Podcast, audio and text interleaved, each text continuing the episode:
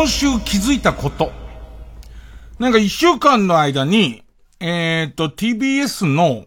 えー、うないアナウンサーとも、それからあと TBS からフリーになった、うがきアナウンサーとも、両方仕事しちゃったんで、ただでさえ、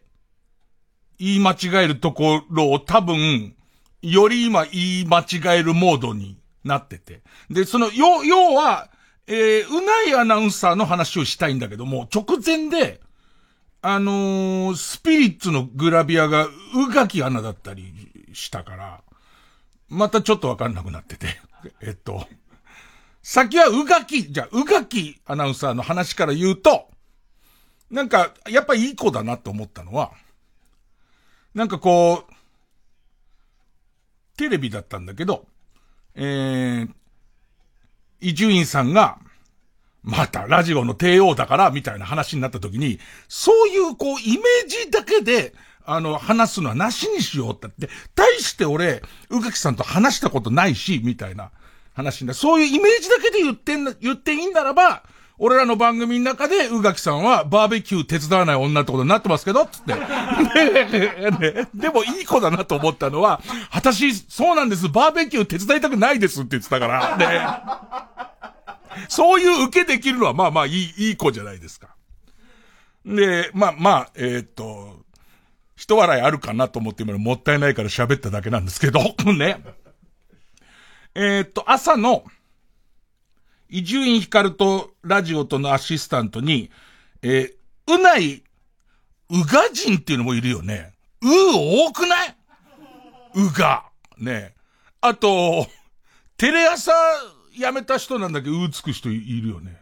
うつく人多すぎるんだよ。で、それで、えー、っと、うないアナウンサーが、朝のラジオとのピンチヒッターに来てくれて、で、基本的に、女性アナウンサーのあんまり、まあ、何度か会ったことありますけど、あんま仕事ししてない人と、うまくコミュニケーションが取れないんですけども、ね。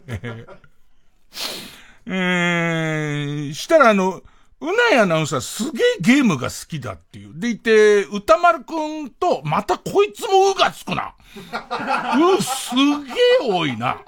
ほんで、歌丸くんと、えー、一緒にゲームの番組もやってるみたいな話で。で、最近ゲーム何やってんのみたい話になったの。したら、プレイグテイルっていうゲームをやってます、つって。で、俺、プレイグテイルすげえノーマークだったんだけど、あの、プレステ5でも Xbox でもできますよ、みたいな話になって。で、この後まあまあ複雑な事情で週末すげえ暇になってくんだけども、そのプレイグテイルっていうそのゲームをやってみたんだけど、なんか、あれ、ペストが流行してる時のヨーロッパかなんかだよね。なんかその、ペストの流行が始まって世の中がざわめいてる時のヨーロッパみたいとか舞台なんだ。で、まあまあその日はやることもないし、ゲームに逃げ込むぐらいしかねえなってなってゲーム始めたんだけどね。したらなんか、えっ、ー、と、綺麗なお嬢ちゃんがいて、綺麗なお嬢ちゃんとなんかお父さんが、えっ、ー、と、一緒に狩りに行くんだかなんか、狩りに行くよみたいなとこから始まるわけ。したら狩りの途中に、そう、可愛い、ずっと可愛がってる、こう、猟犬みたいと一緒に狩りに行くんだけど、その猟犬が死んじゃうっていう、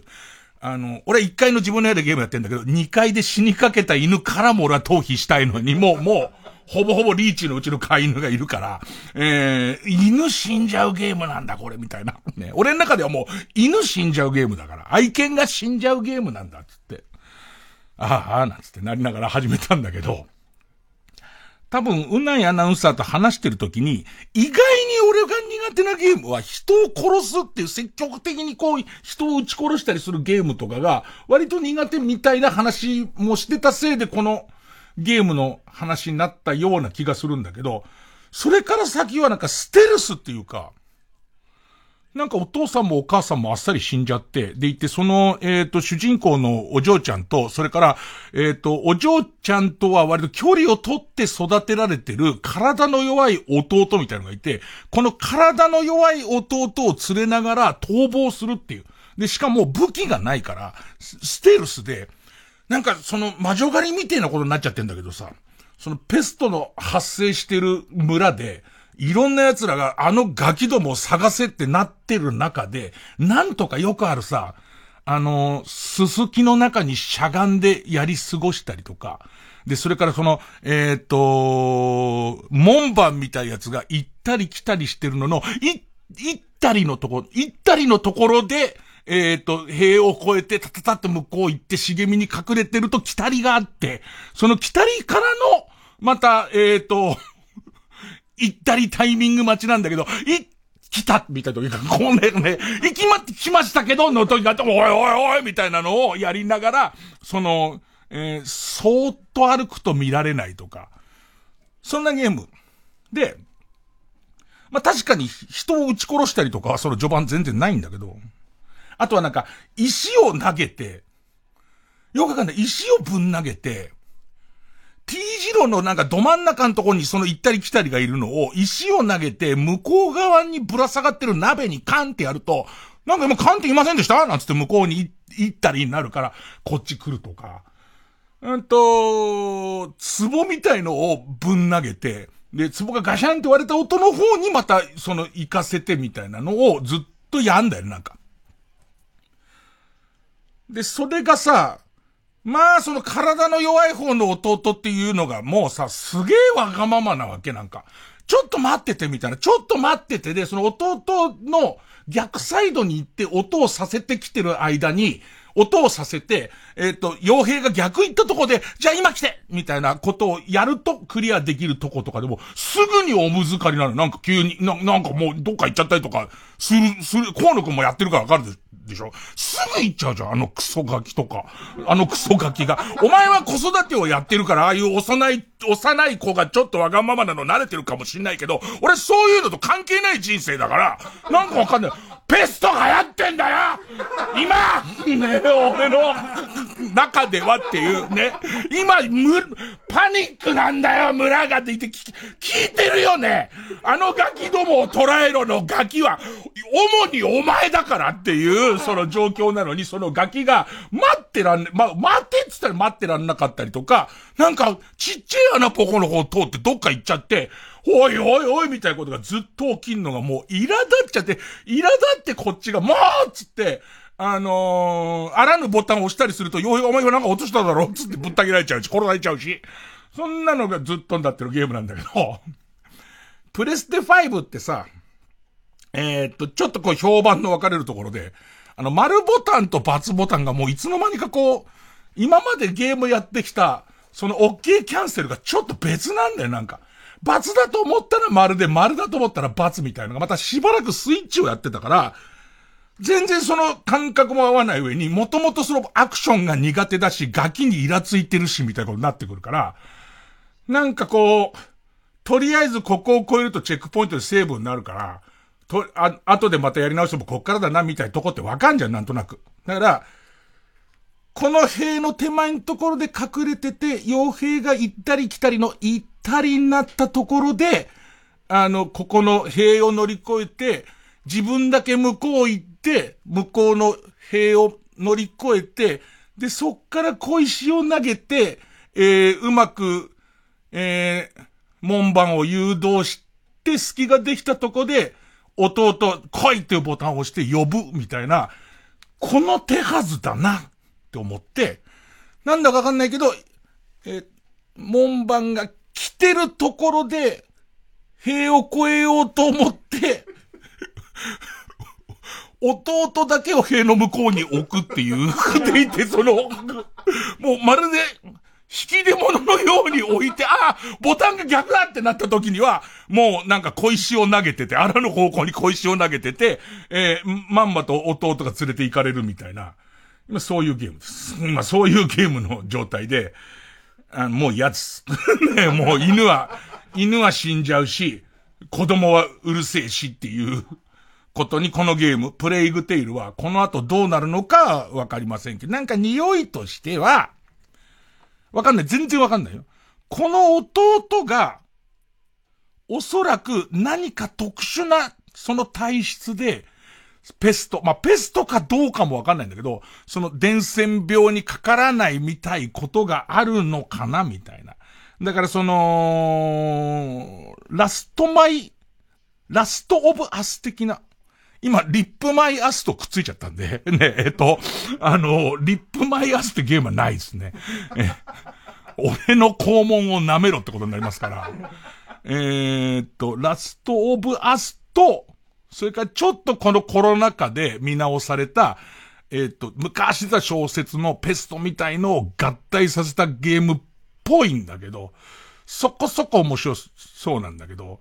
なんかその、えっ、と、幼い子供が、わがままを言うみたいなイラつきに、本当に腹が立っちゃう。お前、すごいなそれこそその河野和夫が、えー、前でさ、これ笑ってるおじさんが、自分の娘とかわからんちんぱっけってんだゲーム配信の間に、それにもちゃんと、い、いちご牛乳を飲ませたりとかして、ね。あの、ドメスティックバイオレンスも振るわ、振るわず、やってんの見ると、俺は無理だわって、このゲームのこの弟だけでも腹立っちゃって腹立っちゃって、ずっと怒鳴ってるから、なんか、あの、すげえ上で神さんは心配してるし、まあ、そんなし、しっちゃかめっちゃかな、ちゃかめっちゃかな、えー、番組、えー、月曜ジャンク、伊集院光る深夜のバカ力から。だ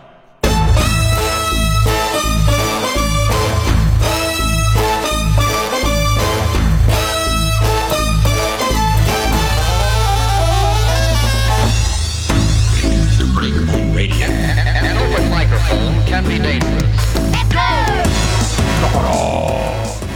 まあ、どっちがスタンダードなのかはわからないけれども、その PS5 やったり、えー、スイッチやったり、Xbox やったりしてると、もうその、よくわか、ボタンがよくわからないのに、大騒ぎになっちゃうじゃん。ね。もう、ボタンがよくわからなくて、ゲーム感がどんどん鈍ってて、で、こっちはもともとアクション苦手ってきちゃうと、もうやってる行動の意味がわかんない。でいて、リアルだから、映像がリアルだから、なんかこう、完全に、急に冷静な顔でお姉ちゃんが弟を門番に、はいってあげてる感じになっちゃうから。あげて、どうにかしなきゃと思ったら、壺割ってるから、何切れてんのみたいな、そのもうよくわかんないアクションになってくね。えー、で、あとはまあ、どうしてそんなことになってんのかっていうとこはちょっとおいおい喋ってきますからね。とりあえず今日無事に、無事に、えー、いつものスタジオから、えー、いつもの感じで、えー、放送できているということで、え、曲えー、どっちだ？こっちが名前か？アスプリングモンキーソングが曲名、曲名なんだ。で、そこにフューチャリングと来て、で、えー、っと、崎山宗師で、で、これ斜めの棒を引っ張ってドスモノスと来てるわけだけど、これ誰が歌ってんだこうなってくると。これ、これドスモノスが歌ってんの。ドスモノスが。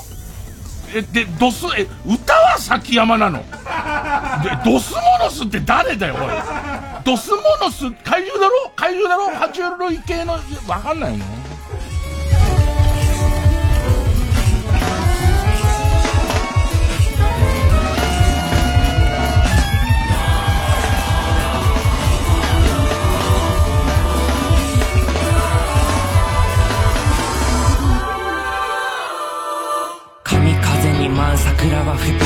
というよりも散りほう純なピンクのインクを水につけ乾かし脈を添える脈拍と同期し坂を下る。土の匂い甲骨と蝶々めまい正したい思考回路爆発する色彩文字の異名拡大する大木の幹の妙。かつて同い年だった私たちは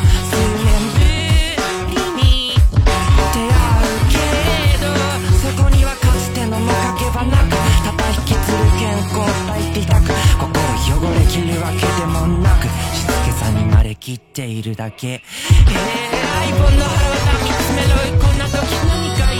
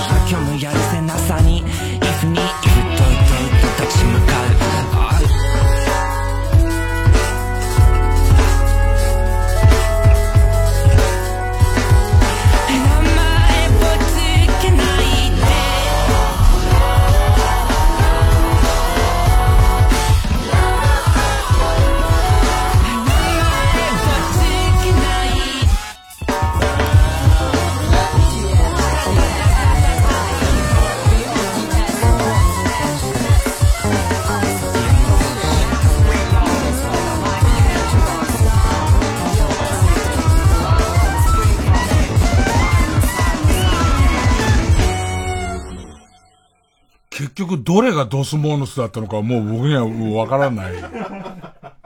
生かした曲だったぜ。ね。えー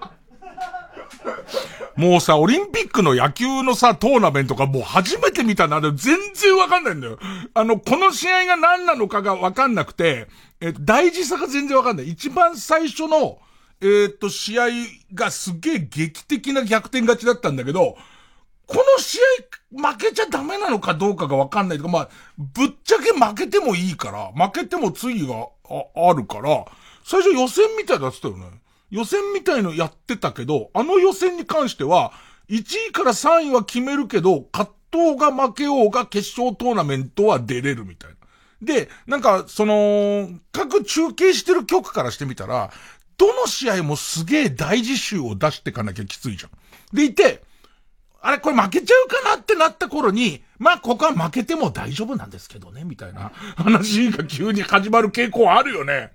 まあ、オリンピックとかいう国際大会みたいなのあるよね。野球はそれがすごくて、ここまで野球好きだけど、あんま意味が最初からわ、わかんないわけ。で、もっと言うと、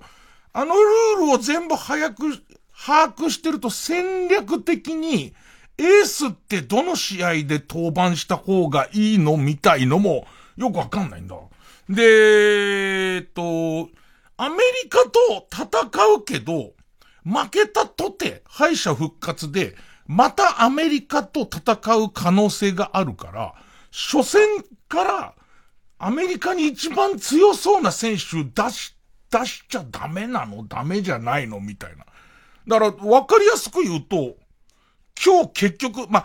これがまためんどくさいのは、一個一個めちゃめちゃいい試合なんですよ。一個一個めちゃめちゃいい試合で、今日は俺、この、えっ、と、途中から、そこまで大事な試合でもないけど、あの、相当、今日バタバタしたから、ちゃんと用意しなきゃみたいのがあって、後で野球はゆっくり見ようっていうことにしたのに、あのー、ビンちゃんが、最後土壇場勝ってよかったですねって言い出して、なんだこいつと思いながら、えっと、お前は今仕事何してんだよみたいな状態になったんだけど、ほんで、ビンちゃんもまたややこしい状態で距離を取って俺といるから、もう、まあ、よくわかんねえんだけど。で、今日、アメリカに、その、勝ったと。で、勝って、次、水曜日に、えー、韓国と試合するんだけど、韓国と試合して、例えば勝つじゃん。勝って韓国負けても、結構な確率で、決勝戦に韓国かアメリカ来んだよね。だから、よくわかんない。だから今日誰を出せばいいのかっていうのがわかる。探り探り、アメリカ戦も韓国戦も探り探りみたいな、そういう、こう感じで、こう、もやもやっと、もやもやっとしたまま、こう試合が進んでいくんだけど、なんかすげえなと思ったのは、絶対勝たなきゃいけない風味を出しながら、えー、っと、中継を見てもらってんだけど、あれメキシコ戦かなんかかな？途中から、まあ、まあ負けたとて、出れんですけどねっていう空気は、一応正直に喋り始めたんだけど、ただ、1位通過すると、試合がデーゲームじゃなくて夜になるんですって今度言い出すのね。え、なんかそれ、日本がオリンピックに向かない時に今、あの、デーゲームやるべきじゃない時に、デーゲームやっちゃってることを、結構堂々と認めちゃってるやつだよね、みたいな。なんかそのややこしさがあって、なんかその、オリンピックの野球のギアの入れ方があんまよくわかんないって。一つギアは、えっ、と、まあ、アメリカはもちろんなんだけど、メキシコとかいろんなチームの端っこに、あれ、昔、この人パリーグ、パリーグのどっかのチームにいたけど、全然ダメで帰ったやつじゃないみたいなやつがいて、で、それをネットで調べたらあ、そうそうなんつって。じゃそいつがすげえこう、いいパッティングしてて、なんであん時やんねえのみたいな、その感じとかは、まあ、面白いのと、あと、俺が確実に気に入ってるのは、あの、横浜球場のリリーフカー、ピッチャーの交代をってやると、ピッチャーが、交代して、それ乗ってくんだ。そのカーに乗ってくるんだけど、マウンドまで。ブルペンからマウンドまでの間をカーに乗ってくんだけど、それが、なんか、えっ、と、面白車だよね。なんか面白車で、あそもそも俺が聞いた話だと、もともと横浜球場は日産の車を、そのリーフカー代わりに使ってたんだけど、その、えっと、日産の車が、えー、トヨタがオリンピックの公式スポンサーだからダメだって言うんで、トヨタが作った謎の面白車、なんか、えっと、座るところがでっかいグローブになってるやつ。でっかいグローブになってるやつに乗っかって出てくるのね。だから、えっ、と、VTR に BGM をつけるとするならば、ペーペレペペレペレペレドンドンペレみたいなやつな音の似合うカーに乗ってくるわけ。だけど、こういう、その、えっ、と、オリンピックの国際試合でリリーフが登場する局面で結構ピリピリしてるじゃん。ピリピリしてる時に乗るような車じゃないんだ、俺から言うと。まあ、子供の頃の後楽園球場とかも、その、なんか乗るような車じゃない、なかったんだけど、割とこう、な、なんつうの、えっ、ー、と、遊園地にあるゴーカートみたいな匂いのする車を、えっ、ー、と、トヨタがこさえて、で、それに乗ってくるんだ。で、今日最後の方出てきてた。俺そこも、もう、えっ、と、ダイジェスト、もういや、ダイジェストで見るってなったからテレビの ニュースでやってるとこ見たんだけど、あれヤクルトだって何つったっけ？ヤクルトのリリーフピッチャー。ヤクルトの、えっ、と、まあまあ調子いい、マクガフ。マフ、マクガフっていうリーフピッチャーがいて、結構接戦の、あの、大変なとこに、マクガフが、その面白カーに乗って出てくるところが、マ、マクガフは、その面白カーに乗ることを拒否して出てきてるのね。ただ、ね、これは、パッと見、何にも知らない人に嘘で教えちゃう分には、マク、マクガフは面白が嫌だったっていう、あの思い、今から、すげえこう戦いの場に行くのに面白カー乗んのきつい、みたいな、あのー、ことで拒否したっていう嘘を人に言うこともできるんだけど、マクガフ乗んないんだよね。あの、ピッチャーによっているのよ。あの、リリーフカーに乗らないで、えっと、マウンドまで小走りで行きたいタイプの人はいるのよ。もともと。だから、あのー、面白拒否っていうね、あの、面白拒否じゃないみたい。だから、乗りたい人は乗る。ね。でいて、もともとこう、あそこもウォーミングアップだからって乗らないタイプの人もいるっていう感じで、だから、日本の栗林は乗ってたよね。ちゃんとね。で、しかも栗林がすごいのは、その、面白座席の上のところで、精神集中、一点も捉えないところ出てきてるから、すごい精神集中して、なんだろうね。あの、今日で一家が離散する時の遊園地のお父さんみたいな。あの、子供は、子供は楽しんで、あの、グローブの車以外にも絶対他の車もあると思うんですよ、きっと。卓球のラケットの上に乗るやつとか、ね、絶対あると思うんですけれども、ね。それで、そういうお父さんみたいな、もしくはあの、会社の金を横領したことが今日3日なーなんつって。それでいて、えー、愛人と一緒に、えー、っと、ゴーカート乗ってんだけど、楽しんでる？なんて書いて、楽しんでるよ。の感じの、栗林のすごいこう、えー、っと、真剣な感じ、ね。あのカー終わったらどうなるの？だって結局横浜は元通りになったら、あのカーはどっかに行くんだろうけどね。ええー、なんかちょっとね、あのカー発売しちゃってほしいよね。日本が、日本がこの、えっ、と、えー、オリンピックで野球でもう、えっ、と、金メダル取った記念にって言って、あの、行動を走れるバージョンのあのカーすごい出てほしいよね。100%買わないけど。ね、100%買わないけどね。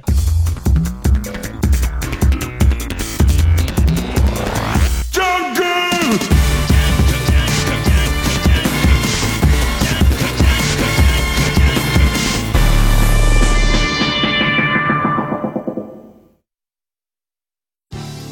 TBS ラジオジャンクこの時間は小学館中外製薬マルハニチロ伊藤園ホテルズ他各社の提供でお送りします。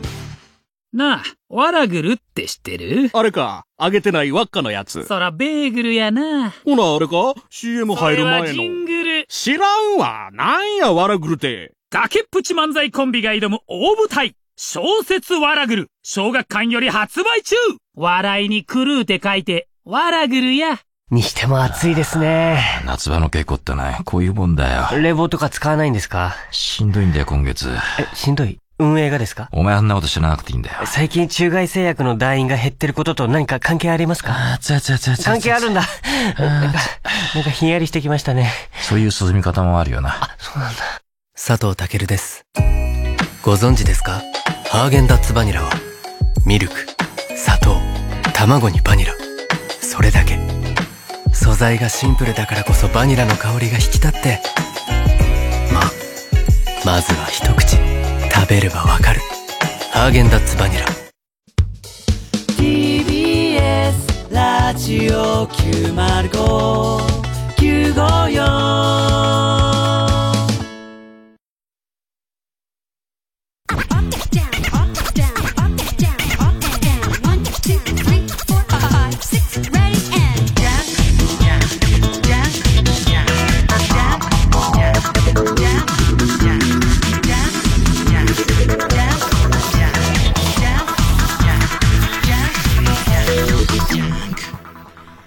さ、コロナ、コロナ接近してんなっていうか、やっぱ数が多いから、もう、もう、その感染者数が多いから、芸能界もそれかかるわなっていうか、テレビ見てたりとかニュース聞いたりとかするとなんか芸能人ばっかりかかってるってイメージあんのかもしんないんだけど、まあ、なんか単純に数が増えた分芸能人もかかるな、みたいな。でいて、えっと、吉本のタレントさんが多いイメージなんだけど、比率として今芸能人吉本のタレントさん多いな、みたいな。まあ、俺はそれぐらいに考えてんだけど、なんか周りでもそこそこなるなと思ったのは、あの、お天気ののりくん、まあ、お天気ののりくん俺全然会ってないから、あの、心配だけど、あ、ニュース見て、うわ、お天気ののりくんなったんだ、みたいな感じ。で、近いなと。で、お天気ののりくんも、あの、一応大丈夫？みたいな。あの、LINE は知ってるから、大丈夫？って聞いて、で、大丈夫っすみたいな。で、えっと、しかも、お天気、ほんのちょっと前に、あの、三人組だったのが、エバトくんが辞めて、二人組になったの。でいて、えっ、とお前この、キングオブコントの予選の最中に、そんなことあったんだと思って、で、ちょっと元気づけてやろうかと思って、で、しかもね、その間も、ゴーくんから、一番近いのはゴーくんなんで、お天気のゴーくんから何度か LINE もらってて、ちょっとお話したいことがあるんですけどって言って、で、こんなさなかですけれども、お時間取らせませんので、なるべくだったら直に会って話したいっていう、そのメールが来てて、LINE が来てて。で、俺がやっぱりわざわざ直に会うっていうのはちょっと違うから、みたいな話してたら、えっ、と、きちんとその内容何なのか言って、みたいのになって、で、えっ、と、二人組になりました、みたいな。この最中に、まあでもあれだなっていう、その、エバトにはエバトの道があるから、逆に新規一点、二人組になってよかったっていうところを、キングオブコント勝ち抜くことで、えっ、と、世に知らしめたらって書いたら、その返信で、あ、一回戦で負けましたって来て、まあ頑張ればなんつって。ね。まあなんだかんだで頑張ればなんつった、で、そのばかり。で、のりくんからもエバトくんからもその LINE で報告があって、で、その知った上でのりくんには、えっ、と、ゴーくんに言ったのと同じ文面で、えっ、と、メンバー替えがあったところでむしろ良くなったっていうのを見せるためにも、キングオブコントで絶対勝ち抜けよって言って書いて。で、えーで、えーまあ、向こうから、えー実は、なんつって。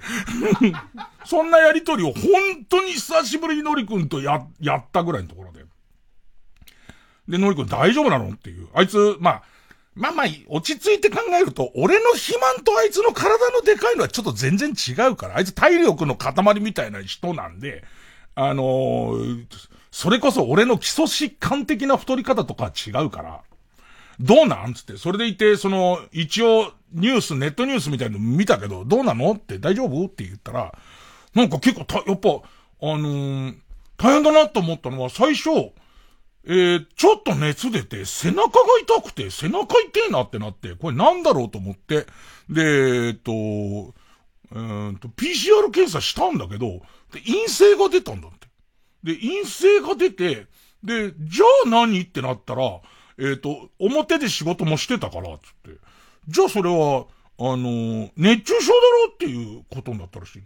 で、ちょっと微熱もあるんで、じゃとにかく水分補給しなきゃダメだから、すげえポカリ飲んだ方がいいよって言われて、あいつもそうやってお医者さんにポカリはちゃんと飲んだ方がいいって言われたら、ポカリ飲んどきゃ治ると思うから、ずーっとポカリ飲んでんだけど、やっぱその微熱が全然取れなくて、で、何日かして、やっぱり再度ちゃんと検査した方がいいねって言って PCR やったら、陽性ですってことになって。でいて、その、それ以上の重い症状にはならないから自宅療養みたいなんだけど、やっぱやれることもあんまないから、あいつもポカリ飲もうと思ってすごい量ポカリ買ってたから、延々とポカリ飲んでたらしいんだよね。したら、まあ、その、えっ、ー、と、悪くならないまま、えー、一応その、病気は治った状態みたいになるわけ。ね。だ結果的に、で、まとめが結果的にポカリが良かったんだと思いますけどね。俺はそれは違うと思うけどね。安静にしてたのが良かったんだと思うんだけど。で、そんな感じ。で、それも、その時も、えっ、と、こ俺、不要不急、不要不急の外出なるべく避けてるから、ずっとこう、遊んでもらってたお天気のゴーくんとも、もう会ってない、した1年半以上ゴーくんと会ってってないんじゃないかな。会ってなくて。で、そのことがあった後に、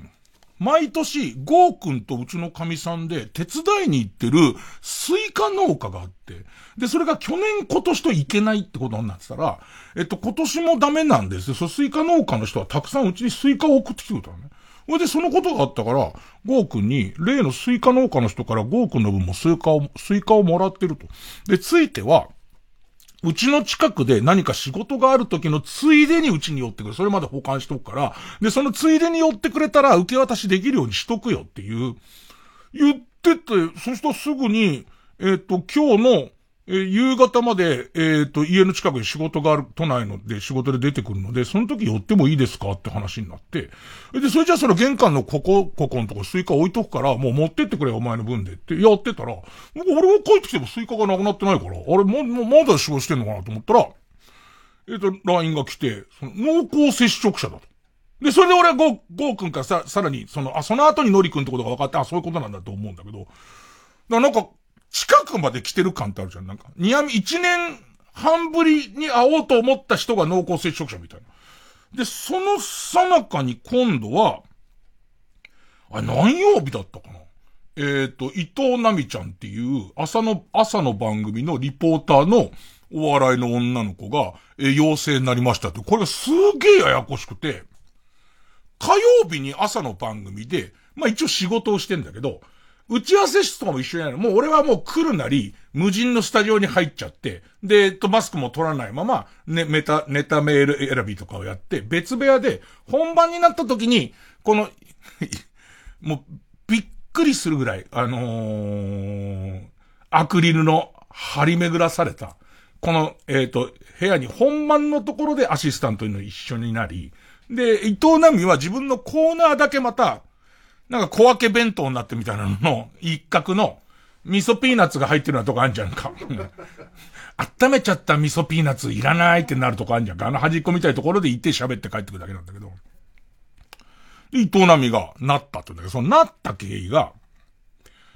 火曜日に TBS に来た時は一切何でもなくて、で、もちろん熱もないから、入り口ところのセンサーみたいのも全然大丈夫。入りました。で、番組やっても大丈夫。で、火曜日の夜になってちょっと体調が悪いってことになり、で、いて次の日、えー、っと、PCR 検査をした。PCR 検査したら、これも陰性なんだと、で、陰性で、あ、これはちょ、単に、あのー、体調が悪いだけかなって、あの、豚みたいな顔を15分見たから、ちょっと気持ち悪くなってんのかなって、あいつあんなこと言ってたのか。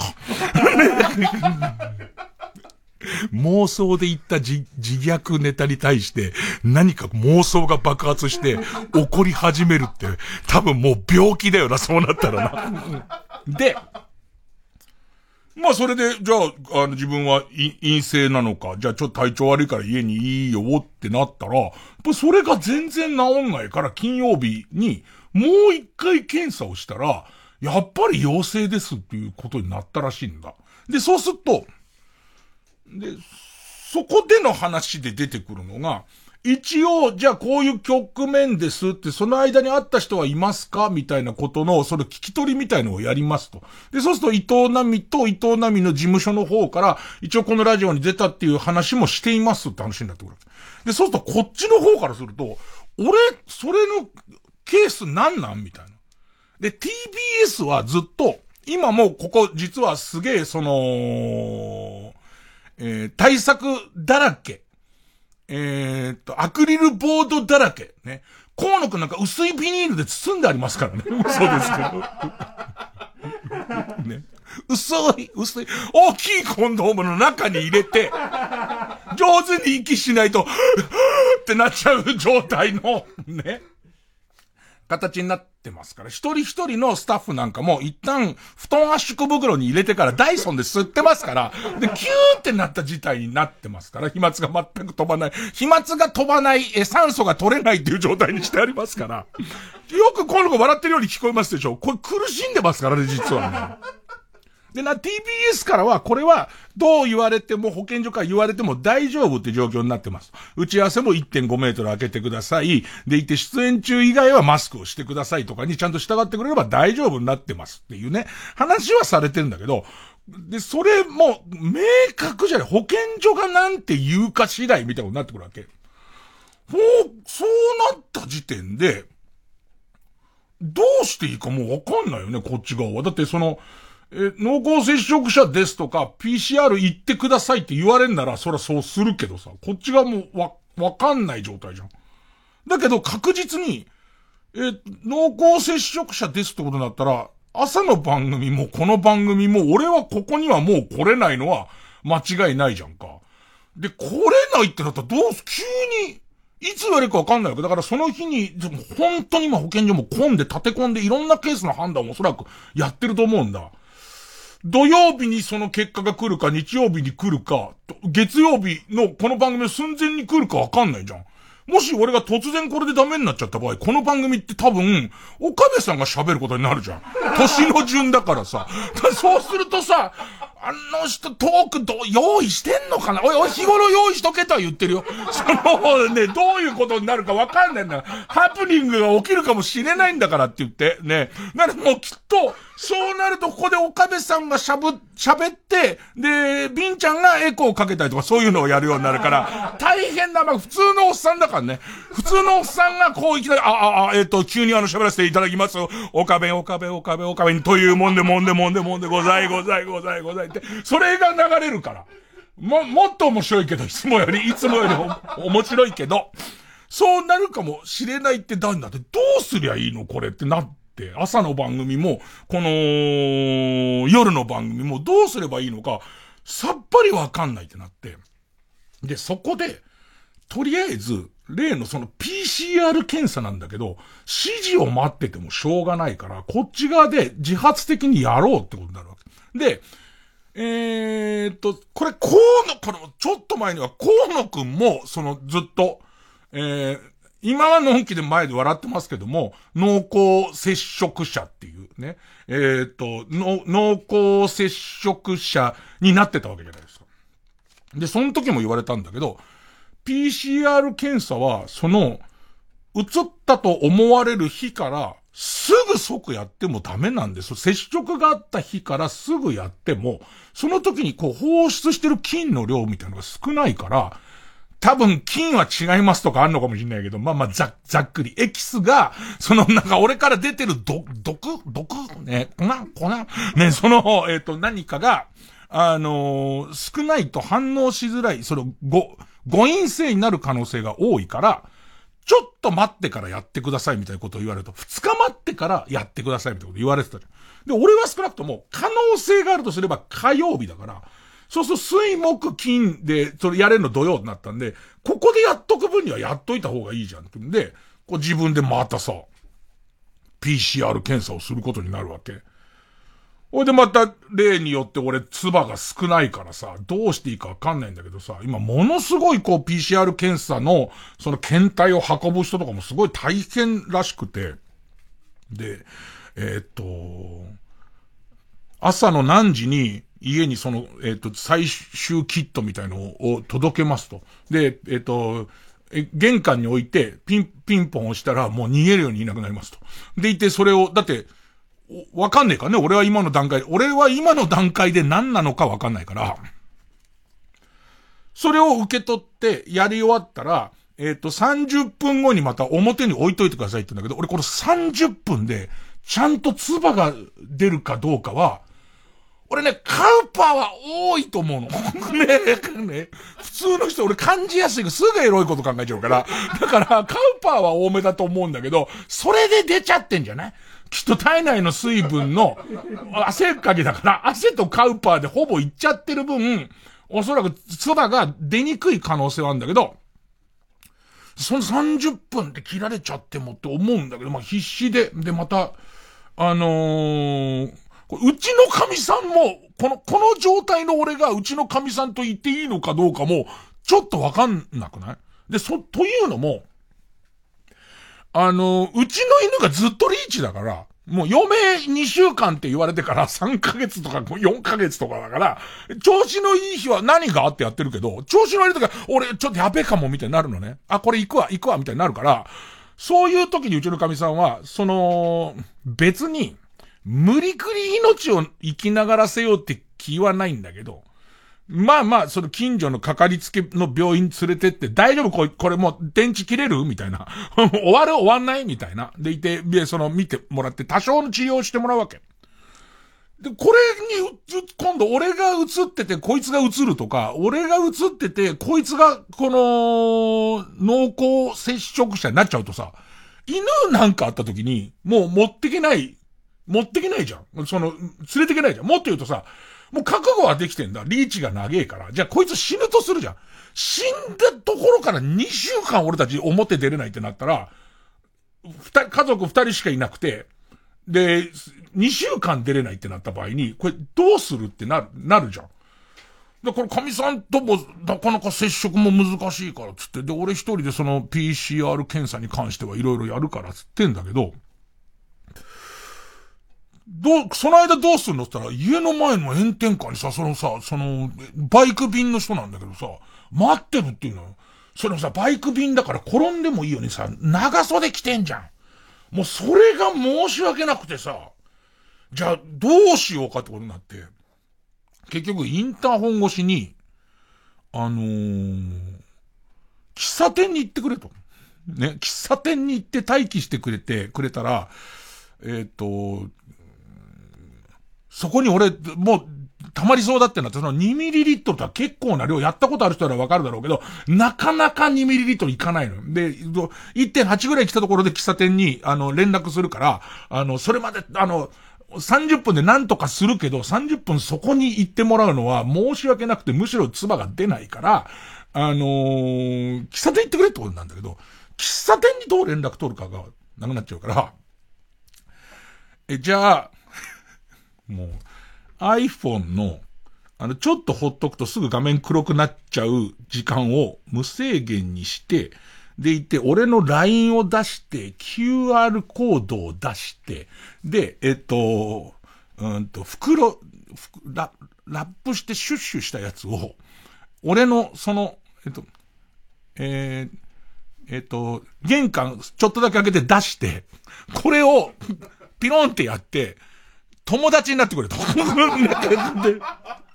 そしてくれたら俺は LINE を、俺久々に友達増えてんだか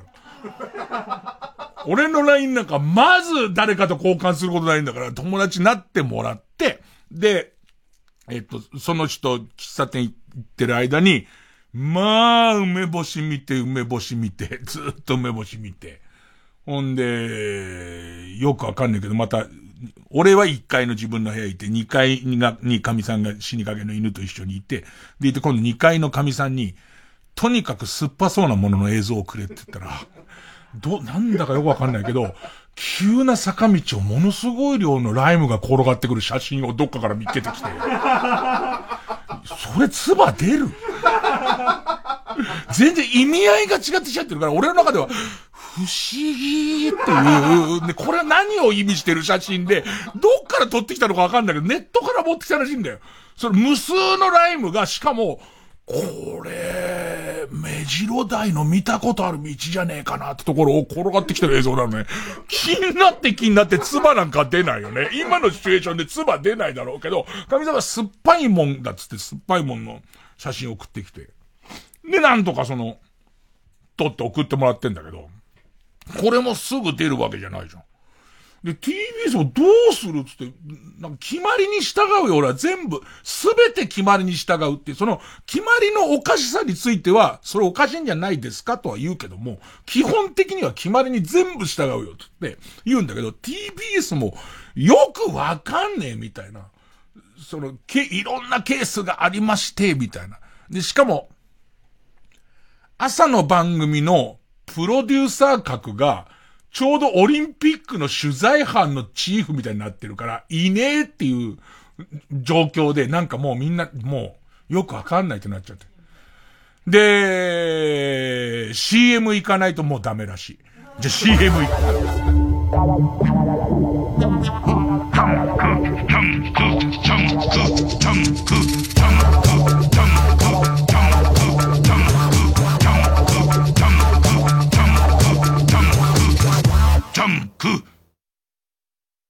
王イーカの魔の手が再び動き出した。フルーツ界の姫フルティシエを守るためフルーツたちが立ち上がる。マルフカニッチーロは間に合うか。次回「パイレーツマルフカニッチーロ」フルーツの力を引き出せ。この戦いは挑戦だ。俺が味見するって言ったじゃん。マルハニチロ。DVD 空気階段単独ライブアンナ口を聞かない気をつけろ新入社め。急に役に戻る配信チケット1万枚以上売り上げ大きな話題を呼んだあのライブを完全収録。わっなになになにわわなになにわなになに。チャールズ・テッカー？こんな近くにリスナーがいますか？税込3850円で販売中。詳しくは TBS ラジオのイベントページで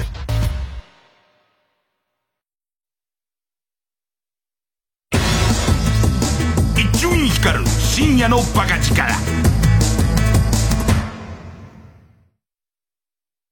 拍手喝采の舞台で演じ演じられた僕らの世界。誰も入る隙はないから。最悪で最高な夢を見よう。ここで結城明の拍手喝采をお聴きください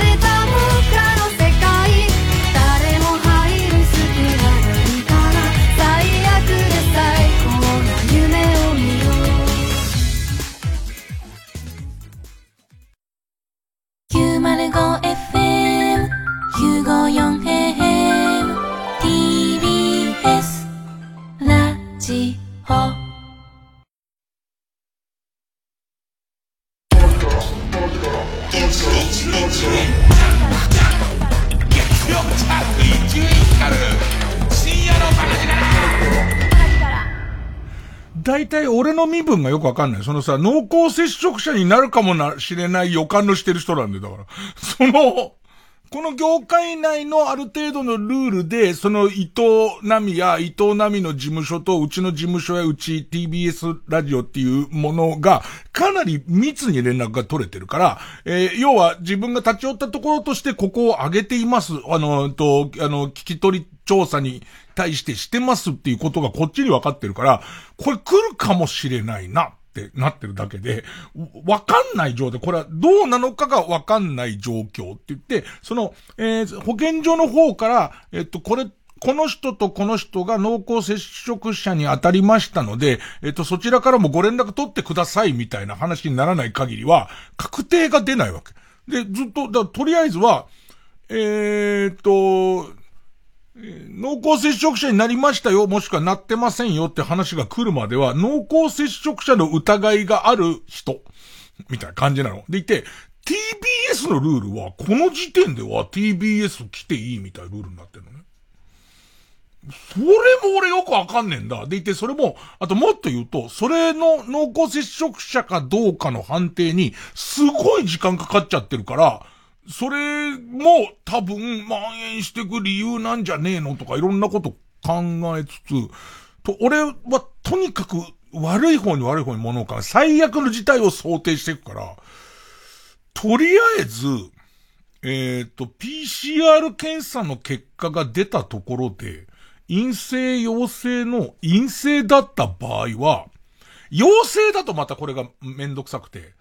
TBS は陽性で俺がその無症状の場合、TBS には行けない。けど、リモートで出ていいのっていうのを、えー、に決まりがないみたいな。ね、そこに関して決まりがないみたいな状態で。ただ、どうし、まあまあ、最後のとこの保険としては、岡部さんのジャンクがあるんだけど、ただ、最悪の事態を本当に考えたときに、え結局月曜を乗っ取られる可能性があるから、すげえ好評だったときに、みんなにとってはいいことは、TBS にとっては悪くないんだけど、俺にとってはちょっときつい、え、毎週っていう、次岡部さんが濃厚接触者になった時なの、俺の出番はっていうことに、なるのもきついし、かといって俺あんな細かいつまみの操作とかできないから、あの、やる場所が、仕事がなくなっちゃうみたいな恐怖の方もあるわけ。で、えっ、ー、と、ボケとかちょっとみんなめんどくさなってきたでしょ。割と自分の職場にも起こりかねない話だもんね、別に。ね。じゃなくて、賞味どうなのよの方を聞きたいじゃんか。ね。あのー、俺はそういうとこ岡部さんと違って慣れてるから戻れっかんね。岡部さんだったらここまでボケたら次から次へと面白いこと言っちゃうでしょ。人気出るわ。ねえ、ねえ。で、あのー、もうこれは前後策を全部やってこうってことになって、家からリモートでできる機器の搬入をしてくれと。うちに搬入をして、その電波チェックみたいのをしてくれと。えっ、ー、ととりあえずすぐに電波チェックすっ飛ばしてやれる、や、えっ、ー、と、えー、すぐに機材を緊急で持ってきて直前に生放送の前でもできなくねえんじゃねえかって話があったんだけど、うちは、崖みたいなと、くぼみみたいところに、あの、住んでるんで、土地が。とに、とにかく、電波の飛びが悪いんだとっていうね。本当に、えっと、どうしてこんなところが、値段が、えー、土地の値段がそんな安かったのかっていうと、来るとわかる。溝に住んでんだから、俺。ね。溝みてえなとこだから、崖と溝みたいところ、崖溝で、あのー、暮らしてるから、とにかく電波は、みんなが思ってるほど飛ばないと俺は思うって TBS と話してて、そんな崖とか溝とかまたまたそんなとこに住んでる芸能人いねえと。いいんだよっていう。芸能人とハサミムシ、まあ芸、ハサミムシの住みそうなとこに住んでる芸能人いねえんじゃねえかと思ってっけど、いいんだよってことになり、で、来てもらったら案の定電波が飛ばねえんだよ。これが、だってさ、溝に住んでんだからこっちは。こっからだよ、また。月曜ジャン伊集院光深夜の博士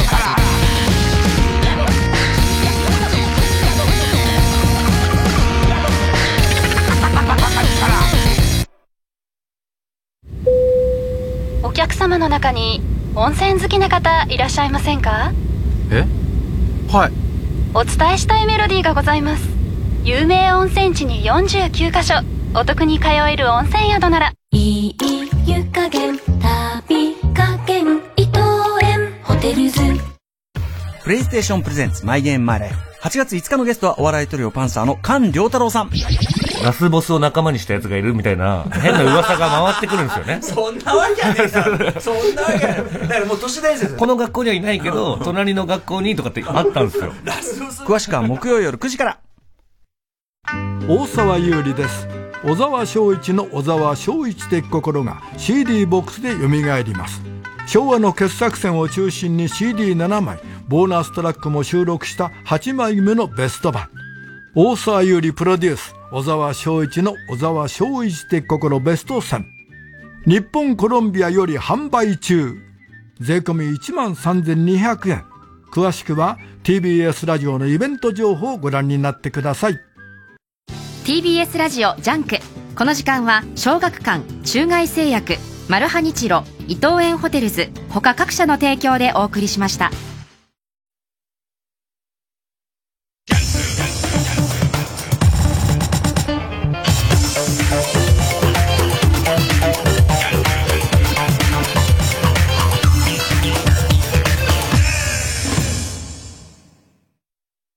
ソニー散歩。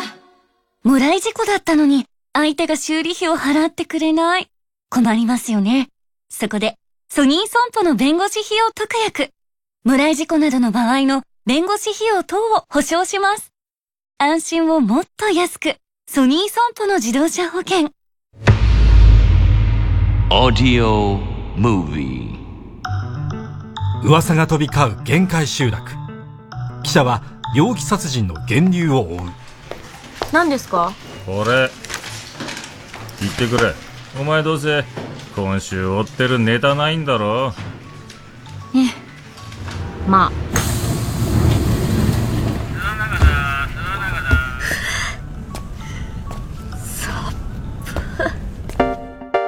話題のノンフィクションを元に書き下ろした高音質オーディオドラマ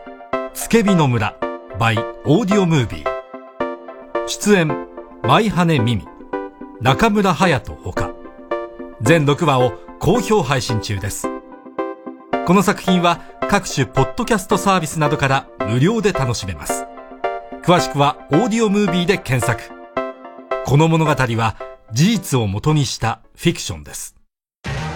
山里亮太です。私が一人で喋り尽くすトークライブ山里亮太の140全国公演開催中。8月28日土曜日は学生時代におしゃれな服屋さんで赤いスウェットを買った青春の地兵庫で語り尽くします。詳しくは TBS ラジオイベント情報をご覧ください。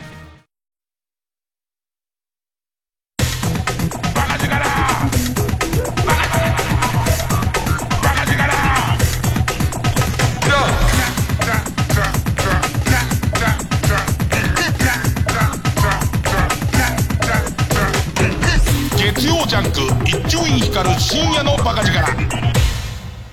今さ、こう、ギリギリまでしゃ喋っちゃってるからさ、ね。あのー CM 行かないとパンクするみたいな話が耳に何度も来るわけ。でいて、まあ、とりあえずは電波飛ばないって話したところで、もう、もうダメだってなるからさ。じゃあ一回 CM 行ったじゃんか。で、その CM の間にさ、あの、まさにミキサーの今仕事をしている、その岡部さんに、あの、電波を飛ばすっていうシステムはさ、って話をしたらさ、岡部さんがさ、バッテン作って全然相手にしてくれないか、こっちを。あいつ本気でここ狙ってると思って。ライバルしっこ、ひ、意地悪始まったわ、みたいな。そりゃ来週はわかんないけど、今はそっちはミキサーで、技術でこっちが喋り手ですけどって思ってたら、もうパンクしそうになって CM 出したりジングル打ってるから、ミキサーとしてそれどこじゃなかったみたい。もう、むっとしたよ、今。なんだ、あいつ喋りのネタになるかと思って、ちょっと電波とはを聞こうと思ったら、嫌な顔してんの、喋りかけてんじゃねえみたいな感じの。怖い怖いと思った。そりゃそうだよね。今 CM 連打してる上にそこにジングル打ってる残り2秒ぐらいのとこで、岡部さんさ、最近のさ、その電波はそら喋ってる場合じゃないっていう、危ない。なんかわ、勘違いしちゃうもんだね、そうやってね。えー。ないろんな方式があるらしいんだけども、その、電波を送信するちょっとした機械で、その TBS に、その、なんか、その、飛ばすことはできると、でき、できたりするらしいの。小さい岡部さんみたいなやつが、その棒の先からいっぱい出て、俺のその、えっと、トークをよいしょ、よいしょって運ぶやつのシステムも、システムが一番簡単なんだけど、えっと、それがやっぱりうちの、その、なんと、溝っていうか崖っていうか、本当にめんどくさい地形なわけ。そりゃ売れ残るよっていう、ねえ、その土地なわけ。で、そこで案の定、えっ、ー、と、一番その簡単な方法では電波は飛びませんみたいなことになるわけ。でいて、そしたら、あとは、あれを飛ばしつつ、今度そこの届くようなところ、中継点みたいところに、例えばラジオカーみたいなじゃん、機材の全部積んでるようなやつ。ああいうのを止めとくとかもできんのそこまでの予算をかけるほどのトークじゃねえだろってこと？うなずいてんじゃねえよ！言っとくけど、岡部さん、トークって結構大変だよ！そっち側のその CM 出した技術が大変なのも、わかるけど、そのいや、本当にでもそういうことなのよ。だから、その、ましてや、えっと、番組の質や予算や、もっと言うと、他に手がないかとか、今の状態の、もしかしたらそういうことになるかもしれないことに備えてっていう段階で、じゃあ、ラジオカーを俺んちの横に置きっぱにできるかっつったら、だってその、いつ来るかわかんない保健所の OK までのとこまでに、うちの横のところタイムズずっと止めといたら、どんどんお金上がっちゃうんだから、あんなの？ね？まあ、うちで使ってもいいって言うんだったら、別にその TBS のラジオカーでカミさんとか、犬を、だから神さんがもしラジオカーで、ペット、ペット病院にこう行っちゃった時とかに、その時になんかこうラジオカー使うことあったりとか、わかんないけど何もやらないつもりで家でさ、TBS 聞いてたら玉結びの途中ぐらいに急に電波が、あの、入ってきてさ、犬死ぬってなんて入ってきたりとかするとさ、それは俺は聞きたいけど全国の人犬死ぬってって言われたってさ、それなかなか楽しくはやれなくなっちゃうから、とかあって、ね。で、要はその、他の方法はないかってことになってくると、また、割とコンパクトな最新鋭の機器があって、で、えっと、それが、えっ、ー、と、ネットを介してだから、えー、ちょっとタイムラグは出るけれども、えー、十分に、えっ、と、な、なんつうの、リモートで放送には耐えられますっていう専用メカみたいなのがあって、それを置いていくみたいなのなんだけど、今度さ、結局、その一応 PCR は陰性出たとこかな？陰性出たところで、それでも保健所がアウトを出す可能性があるから、それに備えて、えっ、ー、と、TBS の技術スタッフが来て、で、家にそれをセッティング、とりあえずしますってことなんだけど、この人と接していいのかどうかが、あんまりよくわかんない、接し方が。だから、しょうがないから、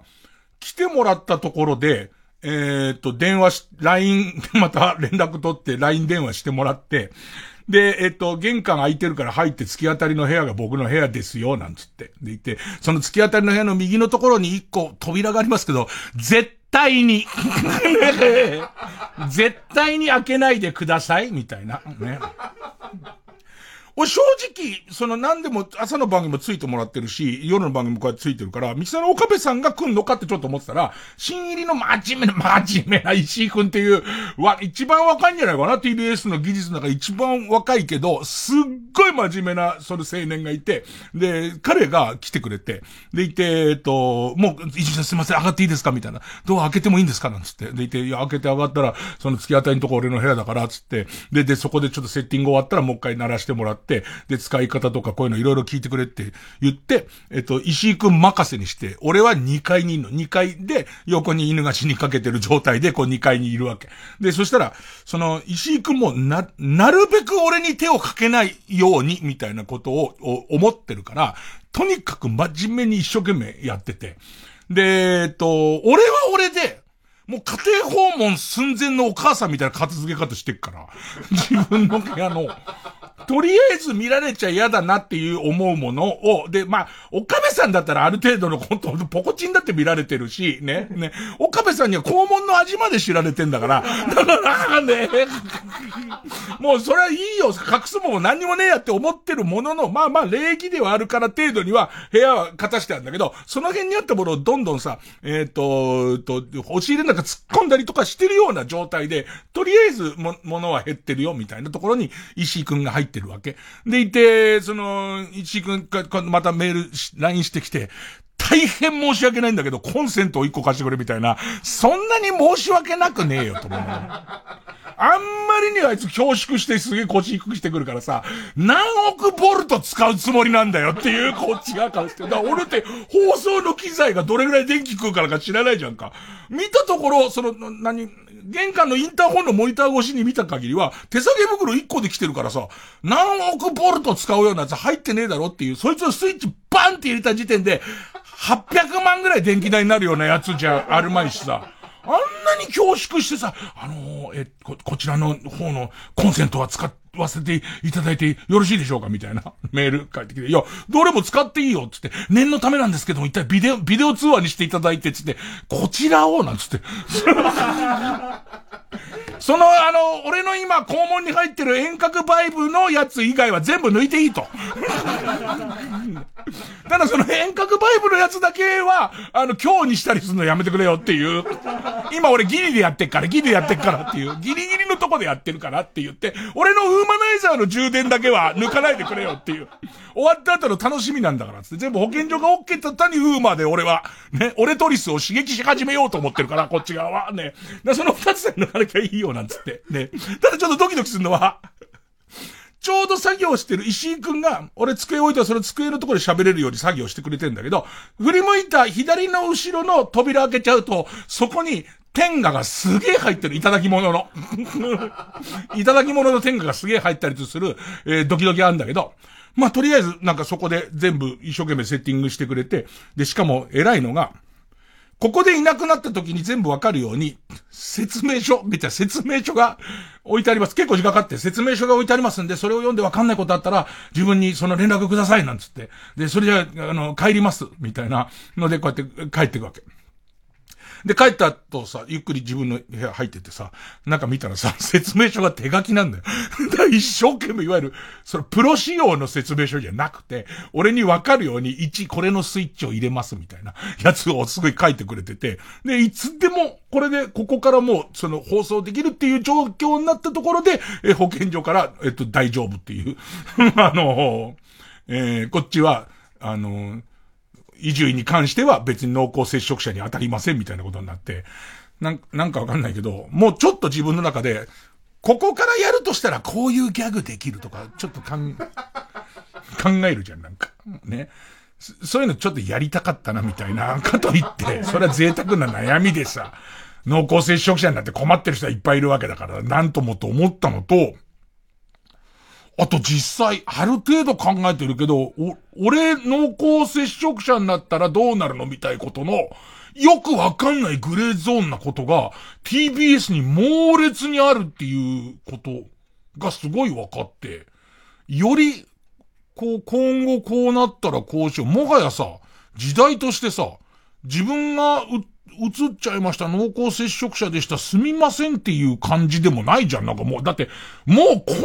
量人になっちゃってたらさ、運でさ、こっち側ができる一番、その最善策はさ、人に移さないための、それ努力をするっていうことだから。ただ今回浮き彫りになったことみたいのはちゃんとやってこうっていうことと、明日の朝さ、家でまた、まあ、明日は今日ここで寝るからいい、いいようなものさ。明後日の朝とかさ、起きた時にさ、やろうと思えばこっからでいいんだよなっていう機会、まだ機会あるわけよ、だから。それ今日終わりになったばっかだから、機会はあるから、朝毎日早起きして出てくわけじゃんか。あれ、これでもいいっちゃいいんだよねってなった時に、なんつうのかな、行く気になるかどうかっていう なんかさ、あのー、なんで家出るかって言ったらさ、間に合わないからじゃん。ね、間に合わないから家出るようなもんじゃ、ラジオは好きだけど、朝は眠いからね、俺もそれなりにね、ああ、これ、なんとかできんのかっていうことの誘惑みたいのが、ずっと、ずっと俺の中にはあるのと、なんか、石井くんが、こう、会って昨日ありがとうね、なんて朝から話してて、でいて、おかげで助かったよとか、あの、ね、説明書わかりやすかったよって話してまあ、もともと無口な男なんだけど、あんまり喋ってくんないのが、あいつなんか見たんじゃねえかっていう。俺の部屋の、俺の部屋でどっか、あのコンセント探して開けるかなんかの形で見たんじゃねえかっていう、見られて困るようなものがないかあるかで言えばなくはないよね。なくはないから、その辺はちょっとビビってっけどね。えー、そんな曲です。これまたどっち？で、ロビーが曲。ロビーが曲。ふーんで、ふーん、ふーんっていうのが、あの、あれだ、アーティスト名。ふーんっていうの面白いよね、なんつって。なんかこう、すげえエキサイトしてる感じじゃなくて、ふーんっていうのが、すげえいいね、なんつつけたのかな。で、曲が、えー、ロビー。よよよよ。よ指の危険が透明な言葉の音なら最後好きには非常識のゾンビ。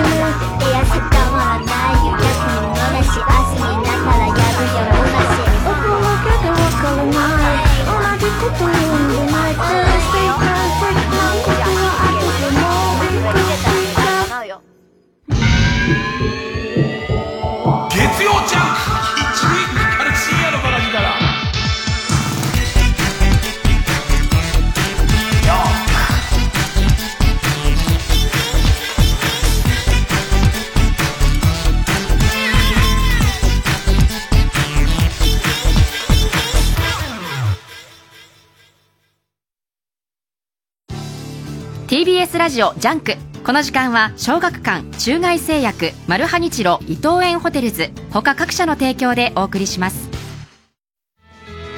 あなたが死んだ時ようやく気づいた。あなたたちがどれだけ大切だったのか。生きとし死せる全ての人たちに捧げる物語。漫画大賞2021大賞受賞。葬送のフリーレンコミックス発売中。小学館。の久本雅美です。TBS ラジオ公演和ハ本舗全体公演王と花魁お客様との熱い触れ合いは今回はお預け。どんなこともプラスにしちゃう和ハ本舗ならではの今だからこそできる笑いと感動をお届けします。10月28日から31日まで新宿文化センター大ホールで開催。チケットは好評販売中。詳しくは TBS ラジオホームページのイベント情報まで。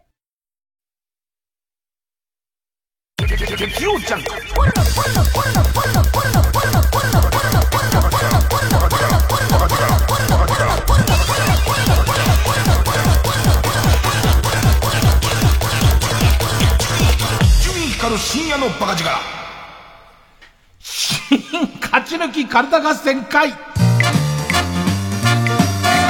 あいつの頭は言えよあの、家からさ、ラジオできる機械ってさ、いくらぐらいするもん結構高い。電気代は電気代。あの、大丈夫あれ。だってあんなに石井くんが、コンセントをお借りしたいんですけどってなってたんだからさ、そういうの決めとかなきゃダメだよ。あの、家から、あの、ラジオやった時の電気代は誰がいくら払うのかっていう。やだよ、八島作戦みたいな、すごいもう、文京区が一体が全部停電になるようなやつ、俺追えないよね。大丈夫なのあれは。うちで今3倍にずっとなってるけど、あれ大丈夫なあれ。あのこっちの方から強制で TBS には入れないのあれ。犬死ぬ時報告すっから。どんな番組やってても急に俺、そうそう更新曲俺の家の CD で流して、で、突然みんな楽しそう、ジェーン・スーさんとか楽しそうに番組やってるところに、急にジャックされて、犬が死にましたうちのなんつって。やりますけど。やりますけどじゃねえよ、もう。早くああいうもん取り上げた方がいいぞ、危ねえぞ。えー、ということで。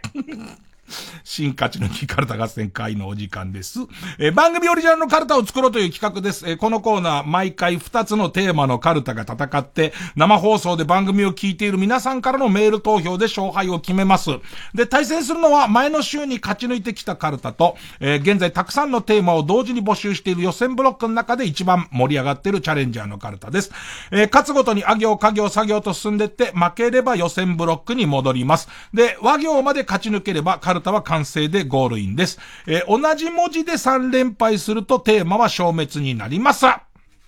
で、えー、今週の対戦カードは、まず現在勝ち抜き中。ミスター・ビーンが巻き起こしそうな騒動や失敗がテーマの超面白ミスター・ビーン・カルタ。えー、今週、な行まで来ましたね。えー、対する予選ブロックから登場のカルタは、令和のプロ野球をより面白くするための新ルールや新システムを作って覚えようというテーマの、令和プロ野球アップデートカルタ。えっ、ー、と、4週ぶり。こちらも、な行。ね。で、ああいう、面白リリーフカーみたいなやつを、ね。結局さ、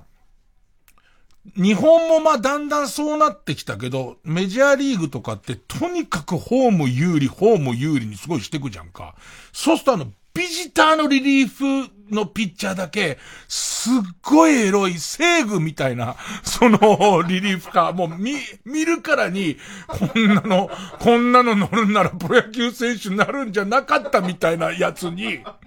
こう乗らされるようにしちゃえば、気持ち悪いやつとか、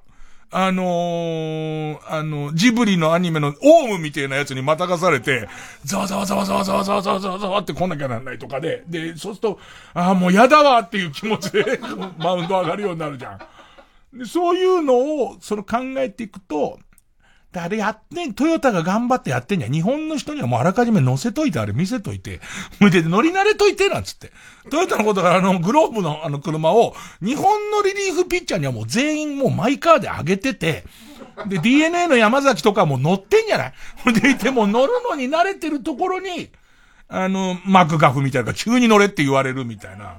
そういうふうにこう、プロ野球って新しいのどんどん作っていくと、まあ良くなるでしょうってことで、この令和プロ野球アップデートカルタ、えー、こちらも投行ということです。ほんで行きましょう。まずはこちら。超面白ミスター・ビーン・カルタ。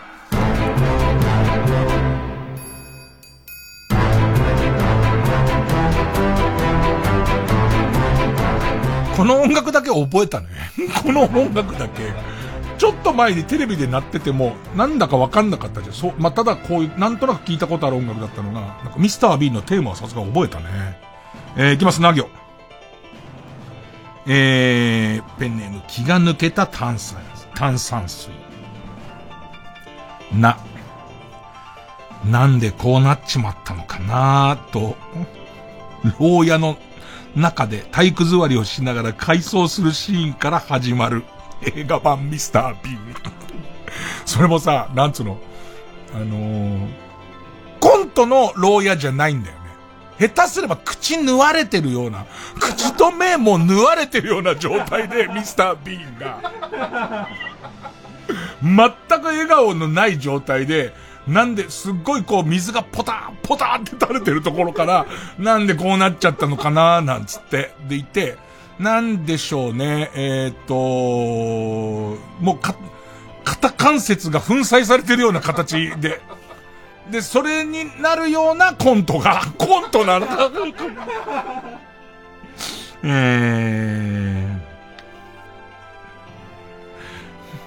ー、ペンネーム、愛知県ピカワ、な。ナースコールを、大した用事もないのに変出していたため、またいたずらだと思われて、看護婦さんが誰も来てくれない中、ひっそりと冷たくなっていくビーン。悲しいんだよ。このコーナーもそろそろ終わりだろってみんな予感がしてんでしょ。もう持たないって予感がしてんでしょうね。えー、その、予感で言うと、ペンネームのこささ、な。ナイキのロゴが意志を持つようになり、ビーンの頸動脈をかき切るっていう。何何何ごめん。ごめんね、意味がわかんないんだ。ね。多分着てんのかな？ナイキのロゴのやつを着てんのかな？それが、もう、ビーンが、えー、うっかりしてる隙に、もううっかりするけどね。ただ T シャツ着てるだけなんだから、意志を持って頸動脈を切んのかな？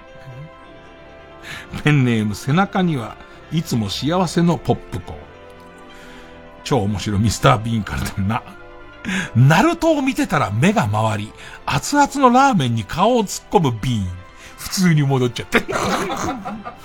日本来て、まあ、日本来るパターンですよね。で、ラーメン見てたら、ナルトでこう髪のぐーるぐーるぐーるビシャーって熱いっていう。ついさっきナイキのロゴに頸動脈を狙われていたんですけどね。うん。ペンネーム花トレイ。な。軟骨つくねで作った肉人形と結婚するビーン。怖い。多分、みんなの見てるビーンがすごい違うんだけど、軟骨つくねで作った肉人形ってなんだよその、肉人形と結婚するビーンの、のビーンと、ナイキのロゴに頸動脈を切られるビーンは、同じビーンだと思うんだよね。うん。ペンネーム。スズムシ食べた。な、夏休みに自転車で日本一周している子供の行く先々に、ヘリで先回りするミスター B。ちょっとありそうだよね。ヘリで先回りして、で、その対向車として自転車でこうやって来て、必ずあの顔で、あの手の振り方で、こう手振って去っていって、で、またヘトヘトになると向こうの方からまた B が来るっていうのを、子供への嫌がらせのためだけに、ヘリをチャーターしてやってる感じペンネームソフィーと双子の姉妹。な。なぜか井上桜と間違われ。昆虫を食わされるミスター P。眉毛のね、頃のね。なんかもう井上桜会うたびに頑張れと思っちゃうんだよなあの、ちゃんと記者会見で一個ずつなしにした方がいいよね。昆虫みたいやつとか、ああいうのなしですって、もう、もうなしになりましたっていう眉毛とか、あいつ多分そもそものところで、水虫、水虫を移されたいみたいな、な、もうなしにした方がいいだろう、もう。もうすげえマラソン早い頑張り屋みたいとこでよくない？なんか、ね。えー、ペンネームストレンジラブ。な。ナースの研修中に患者の兼用カップをこぼしてしまい、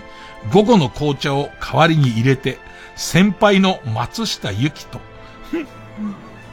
先輩の松下由紀に、朝倉と一緒に怒られるミスター・ビンもう、お前このコーナー終わると思ってるから、このコーナーもう、もうないなっていう、もう崩れた、崩れた感じが大丈夫だろっていう。お前のやってることは、この家も壊すんだから、何やっても大丈夫だっていう、あの感じと一緒だよ。ね。大好き。うん。キャンディーウォーホールな。泣き止まない赤ん坊に手を焼いているベビーシッターのビン。悪戦苦闘した結果、スミス夫人のブラジャーをかぶって裸踊りしている姿を、当の夫人に目撃されてしまう。誰なんだよ。スミス夫人、当の夫人じゃないんだよ。そのさ、これもう一回だけ言っとくけど、誰一人本編見てねえから、スミス夫人って言われちゃうと、もうスミス夫人いることになるから。ペンネームソフィーと双子の姉妹。な、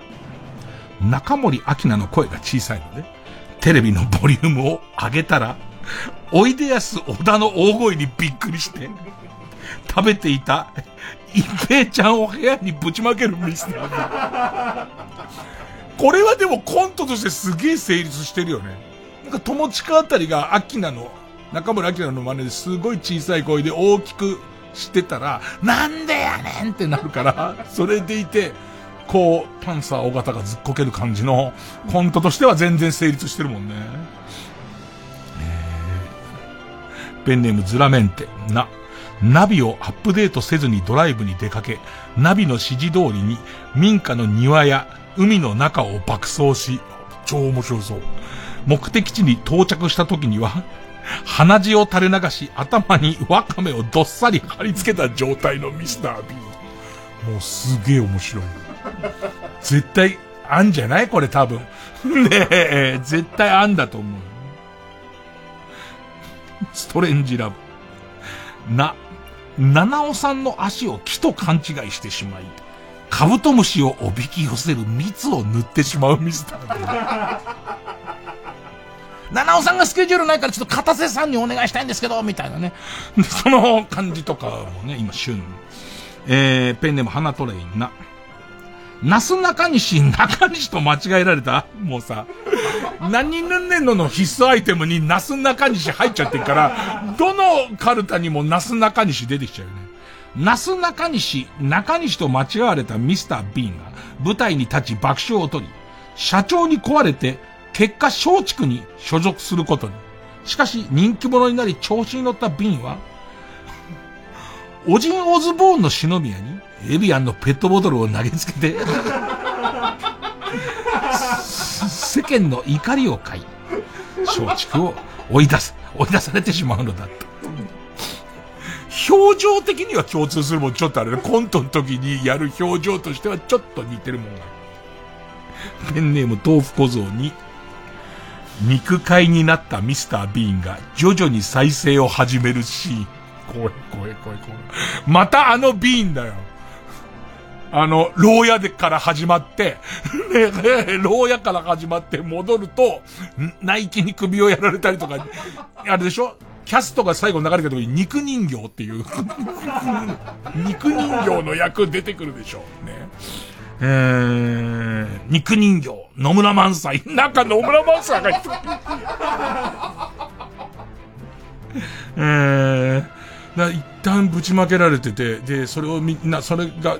ビーンの肉塊だっていうのを知らない、えっと、清掃の人が清掃してて、最後一個だけ残ってるやつが、動き始めるっていう。2を期待させて終わるっていう。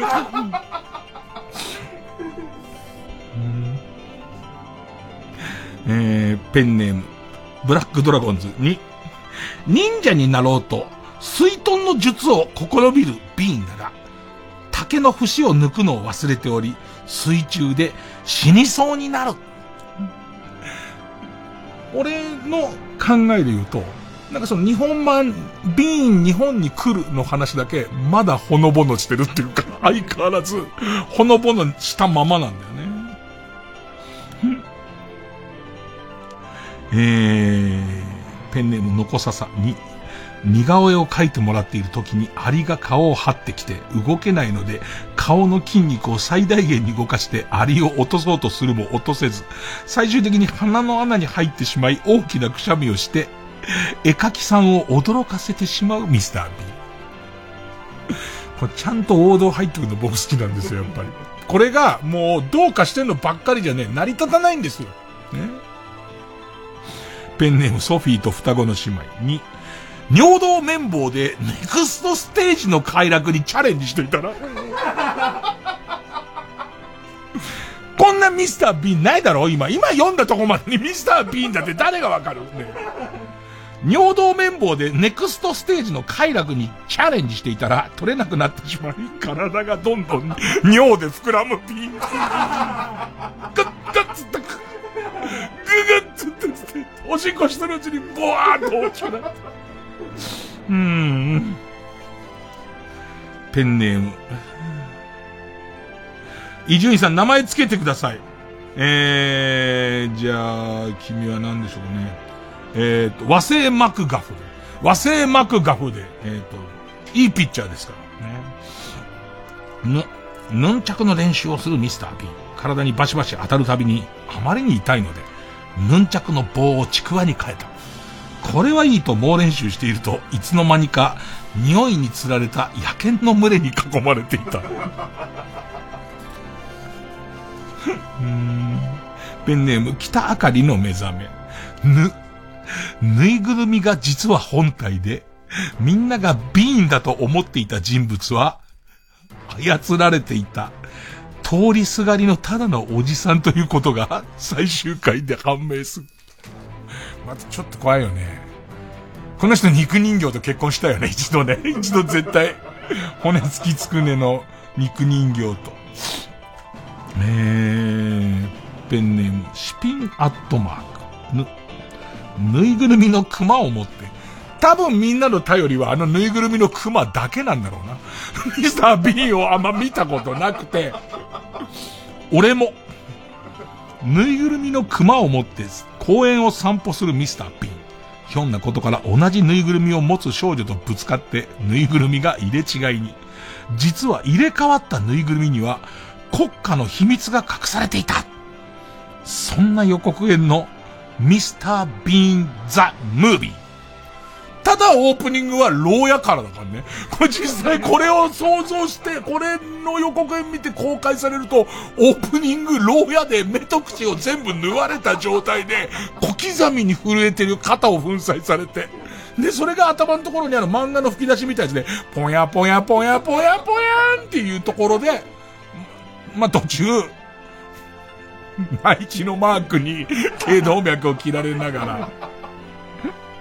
うん。えー、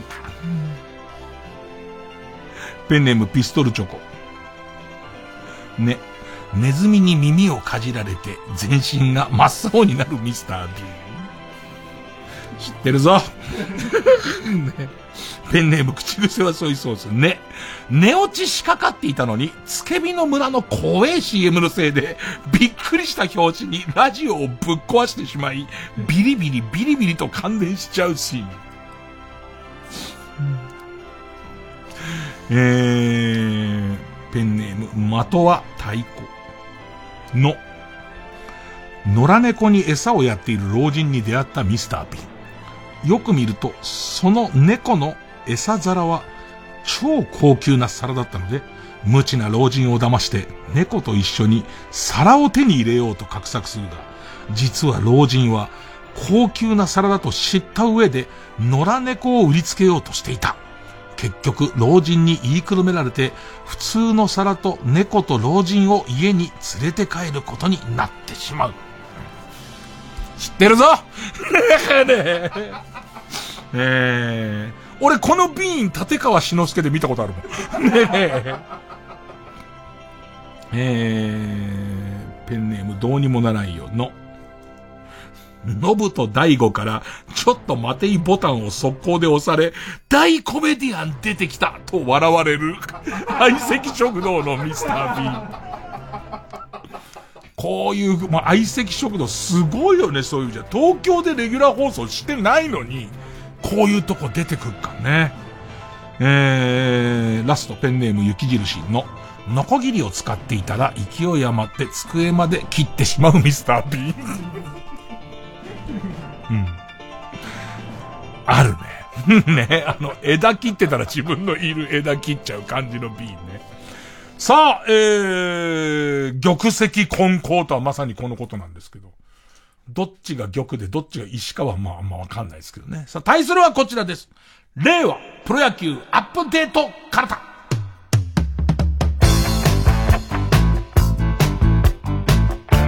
な、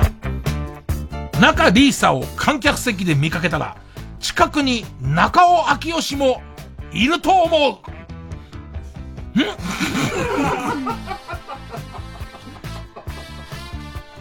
えー、ペンネーム北あかりの目覚め。な、なんとも不甲斐ない三三振をしてアウトになった時は、ビートたけしの走り方で、ベンチに戻る。うわ、俺はもう大好きだけどね、劇団ひとりくんがあの真似超うまいんだけどね、えー、腰に手を当ててね。逆に本家のたけしさんあれやってくんないね。見たいけどな、あの感じ。大体たけしさん今座りだもんね。あの、安住くんとやってる時にあれで来てほしいな頭なえー、ペンネーム。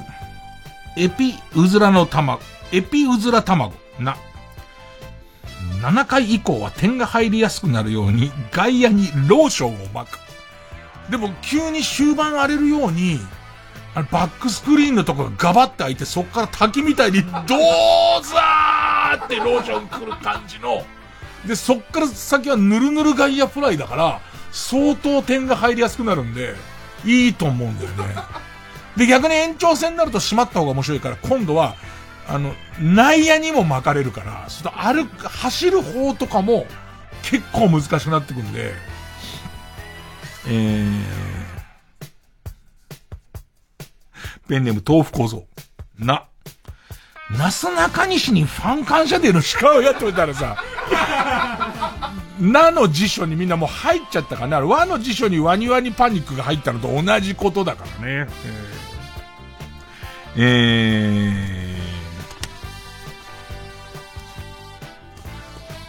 ー、続いて、ペンネーム、釧路ダンディ、な、ナイターでは一塁コーチャーに稲川淳二を呼んで、相手投手に聞こえる程度の声で階段を話し、ビビらせてよいっていう。ちょうどそこだけ、半径3メートルぐらい土のこんもりとした山のとこ何が埋まってんのかなって言ったら、マウンド上のピッチャーが、え、ここ？ここ嘘でしょ？っていう、ちょうど3メートルぐらい土だけどみたいな、その感じですよね。うんえー、ペンネームどうにもならんような。名前をウグイス城から呼ばれた選手は元気よく、はいと返事をして今日の意気込みを言う。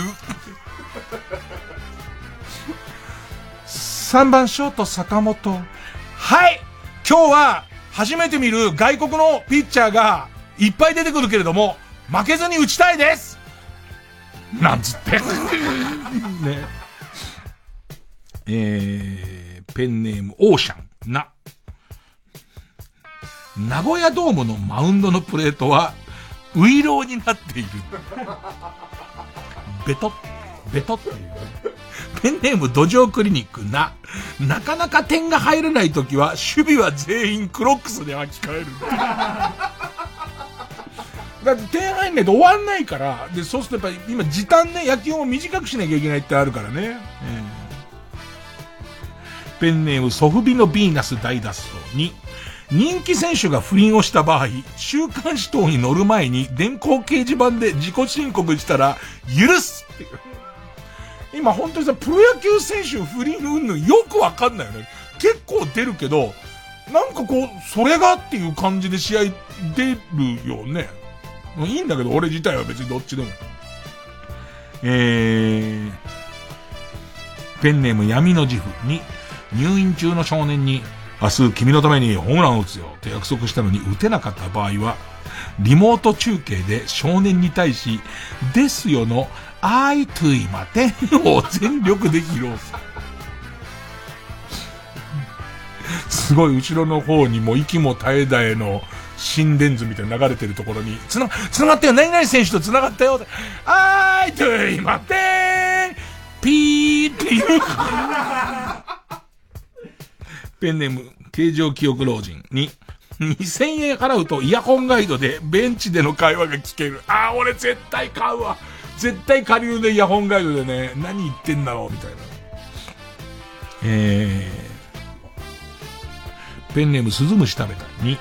日本語があまり得意でない真面目な助っ人の助っ人外国人の通訳にデーブ・スペクターをつけることで、めちゃくちゃダジャレを言う明るい選手のイメージを植え付ける。昔バルボンさんっていう名物の阪急のその通訳の人がいて、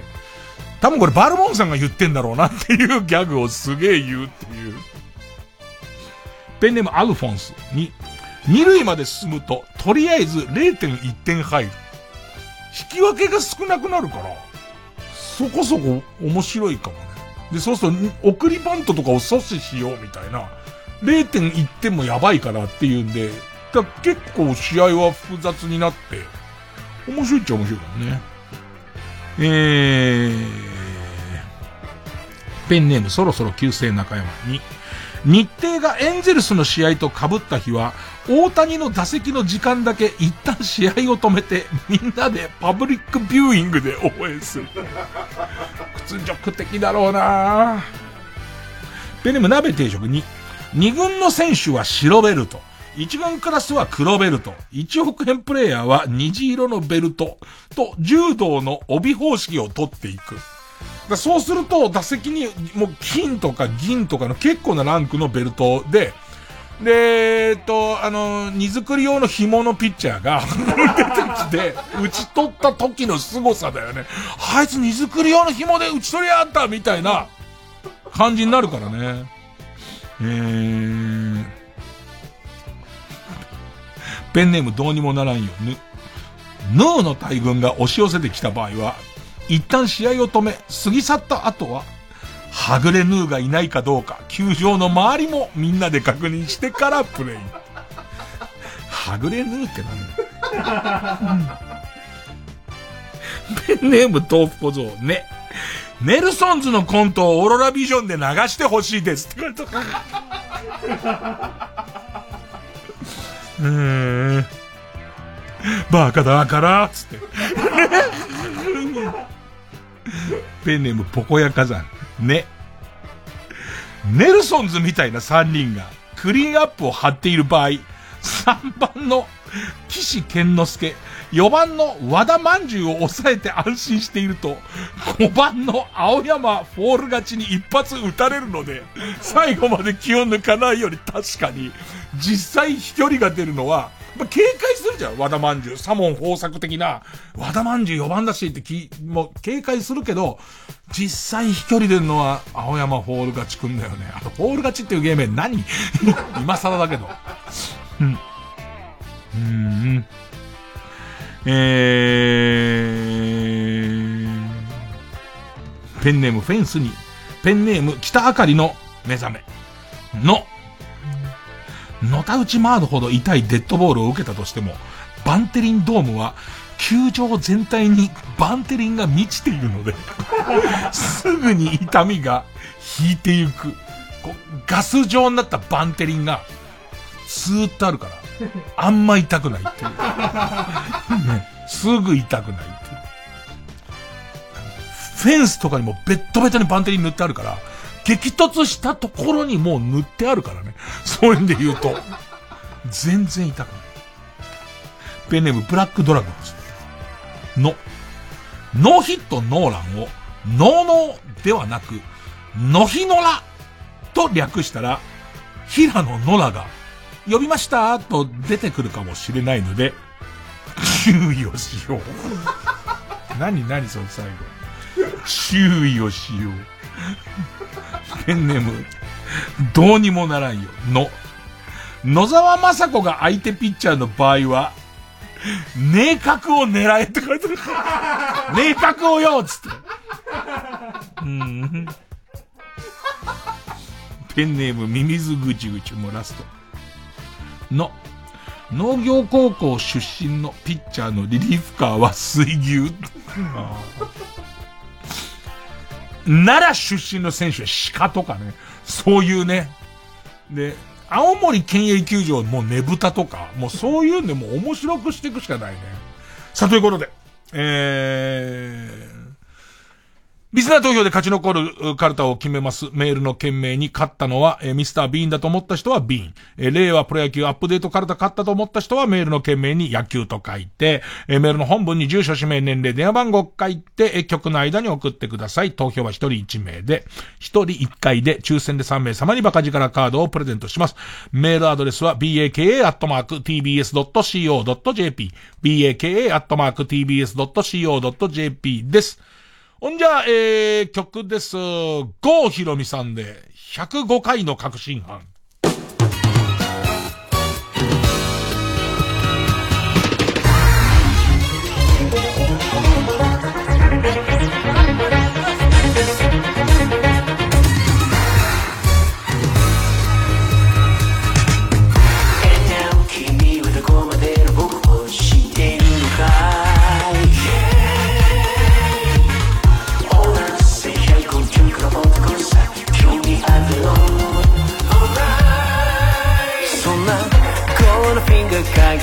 輝かせるプレイそうさ105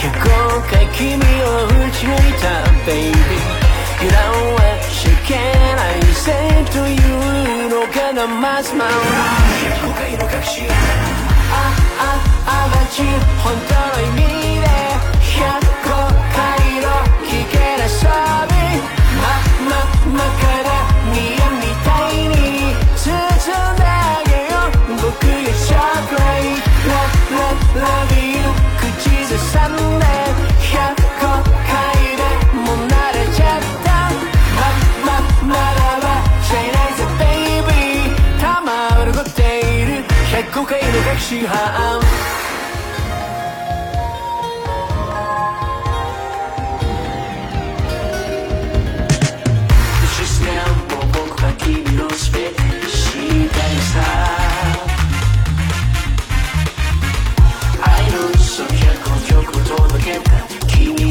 ャルになりたがるそうかよく寄せ万の君への思いがそんな100に詰まっていたのか。そうだ。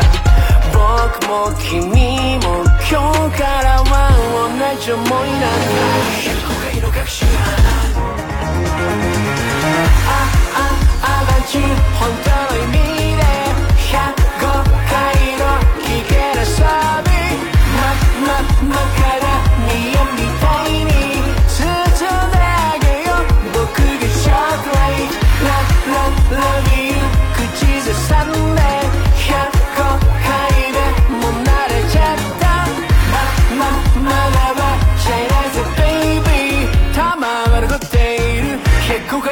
回の確信犯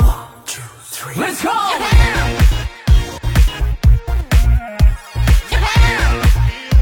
Japan!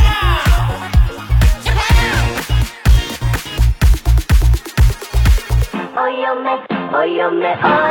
んあああがち105回のまままから見えみたいに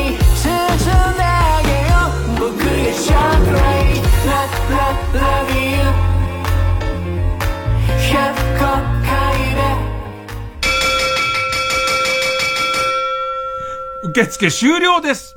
さあ、えー、結果発表です。えー超面白いミスター・ビーンカルタ、422票。令和プロ野球アップデートカルタ、481票。勝ったのは、令和プロ野球アップデートカルタ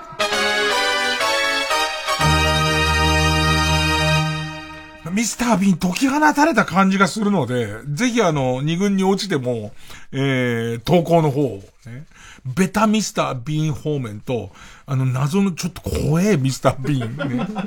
もうね、ミスター・ビンの正解って何だって言ったら、それはあなたの中にいるビンだけですからね。えー、ということで、まあ、令和プロ野球アップデートカルタは、破行に進みます。で、えーと、ミスター・ビーンの方は、な行のまま二軍に落ちますよ、ということで。さあ、えー、次週です。えー次週のチャレンジャーはこちら。今日のぐでたま占い、さそり座12位カルタ。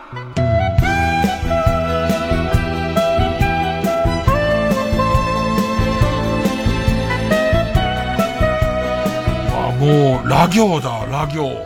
たまに本家のぐでたま占い見ると短っと思うね。結局俺たちも占いなら何でもいいんだもんね。だビーンにしろぐでたまにしろ見てねえんだから。えー、ラ、ペンネーム、釧路ダンディ例題、ラ。ラップ現象がうるさくて、インゴものの AV に全く集中できないかも。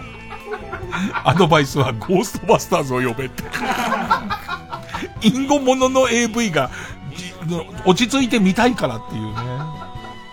えー、ペンネーム花トレイン、ラ。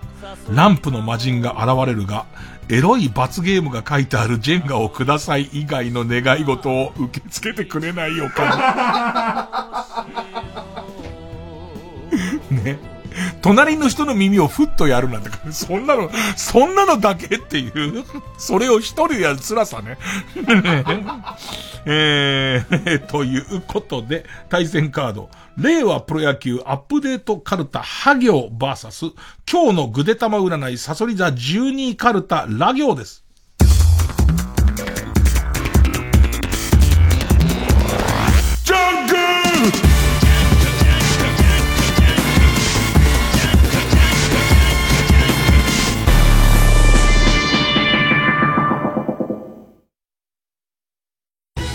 藤巻亮太による野外音楽フェスが今年も開催決定。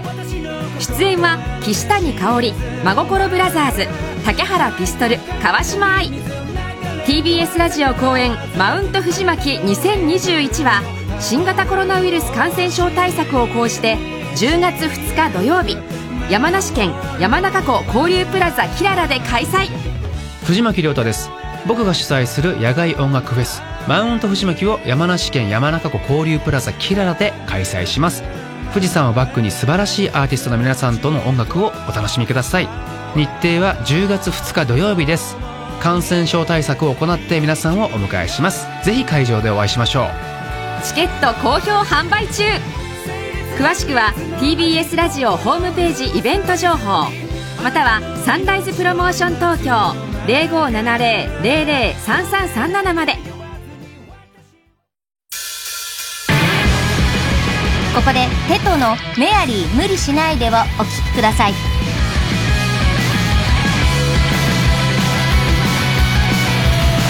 マンチックな夜のために君は舞台に上がってくでもそのドレスが血で赤く染まっていることを知ってるから。そう簡単には無責任な称賛などできないな。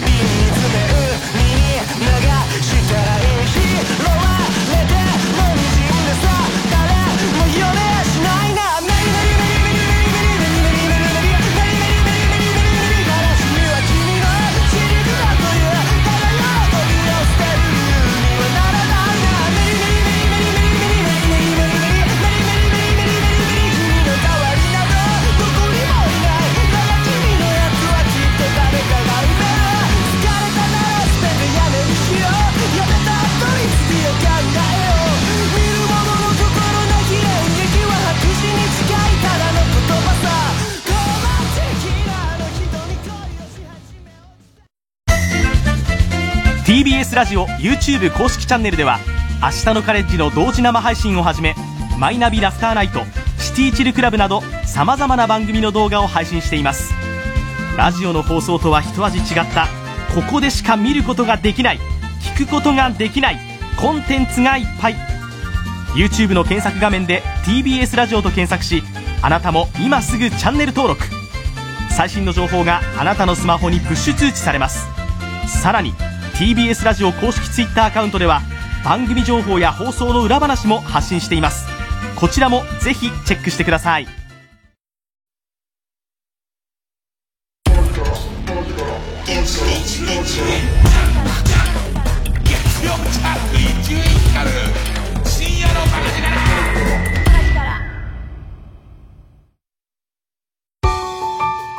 異常な高温が続く夏の日々。これまでにない大きな被害をもたらす大型台風にゲリラ豪雨。私たちの日常が変わりつつある原因の一つが CO2 増加による地球温暖化と言われています。このまま二酸化炭素の排出量を減らさなければ日本の美しい四季はなくなってしまうかもしれません。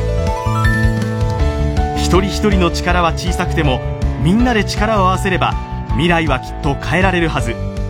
何かが始まる音がする。TBS ラジオチャレンジゼロ。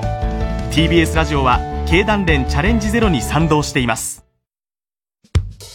TBS ラジオ905954毎週金曜夜12時からの「マイナビラフターナイト」では今注目の若手芸人を紹介しています。ユウザトウイチ見て泣きます。すごい大人空っぽだよ入れてこいマイナビラフターナイトは毎週金曜夜12時から TBS ラジオジャンクこの時間は小学館中外製薬マルハニチロ伊藤園ホテルズ他各社の提供でお送りしました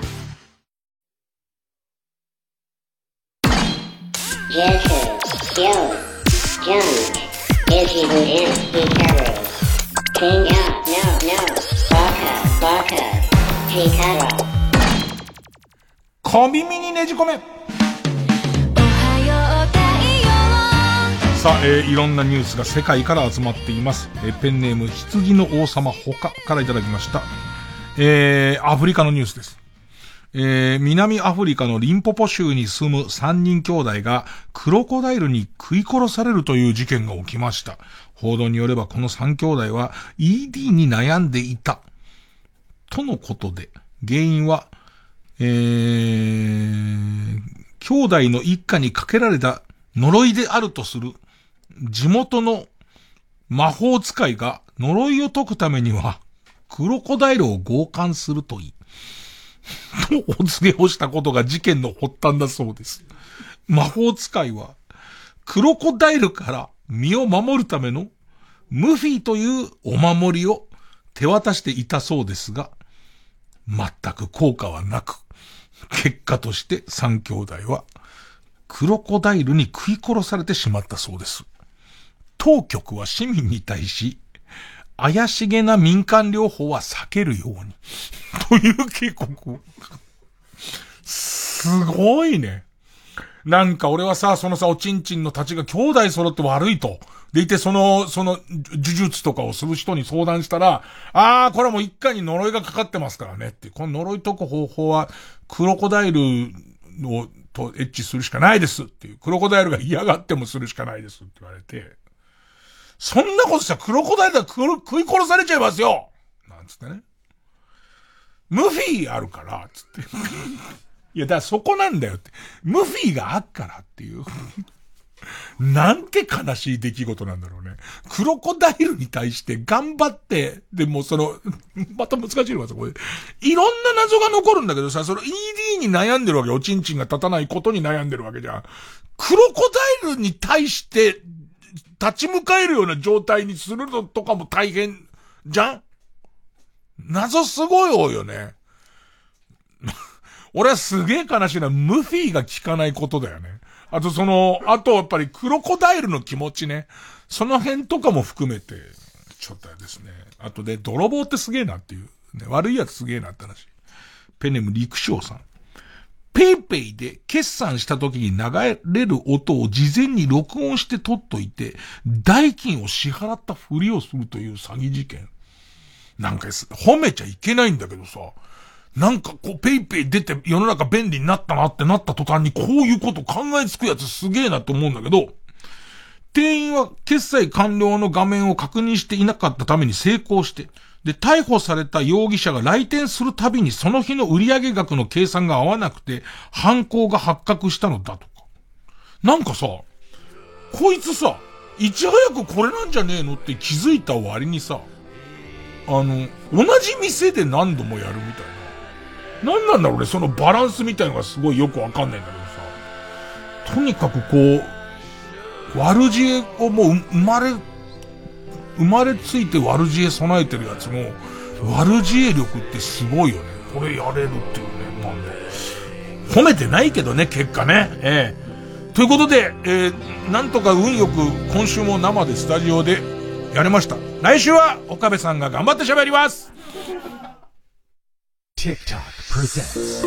毎週土曜日夕方5時30分からは TikTok プレゼンツ大久保佳代子とトレンド遊び TBS ラジオと TikTok がコラボして最先端のトレンドを紹介そして TikTok でバズるアイデアを募集しております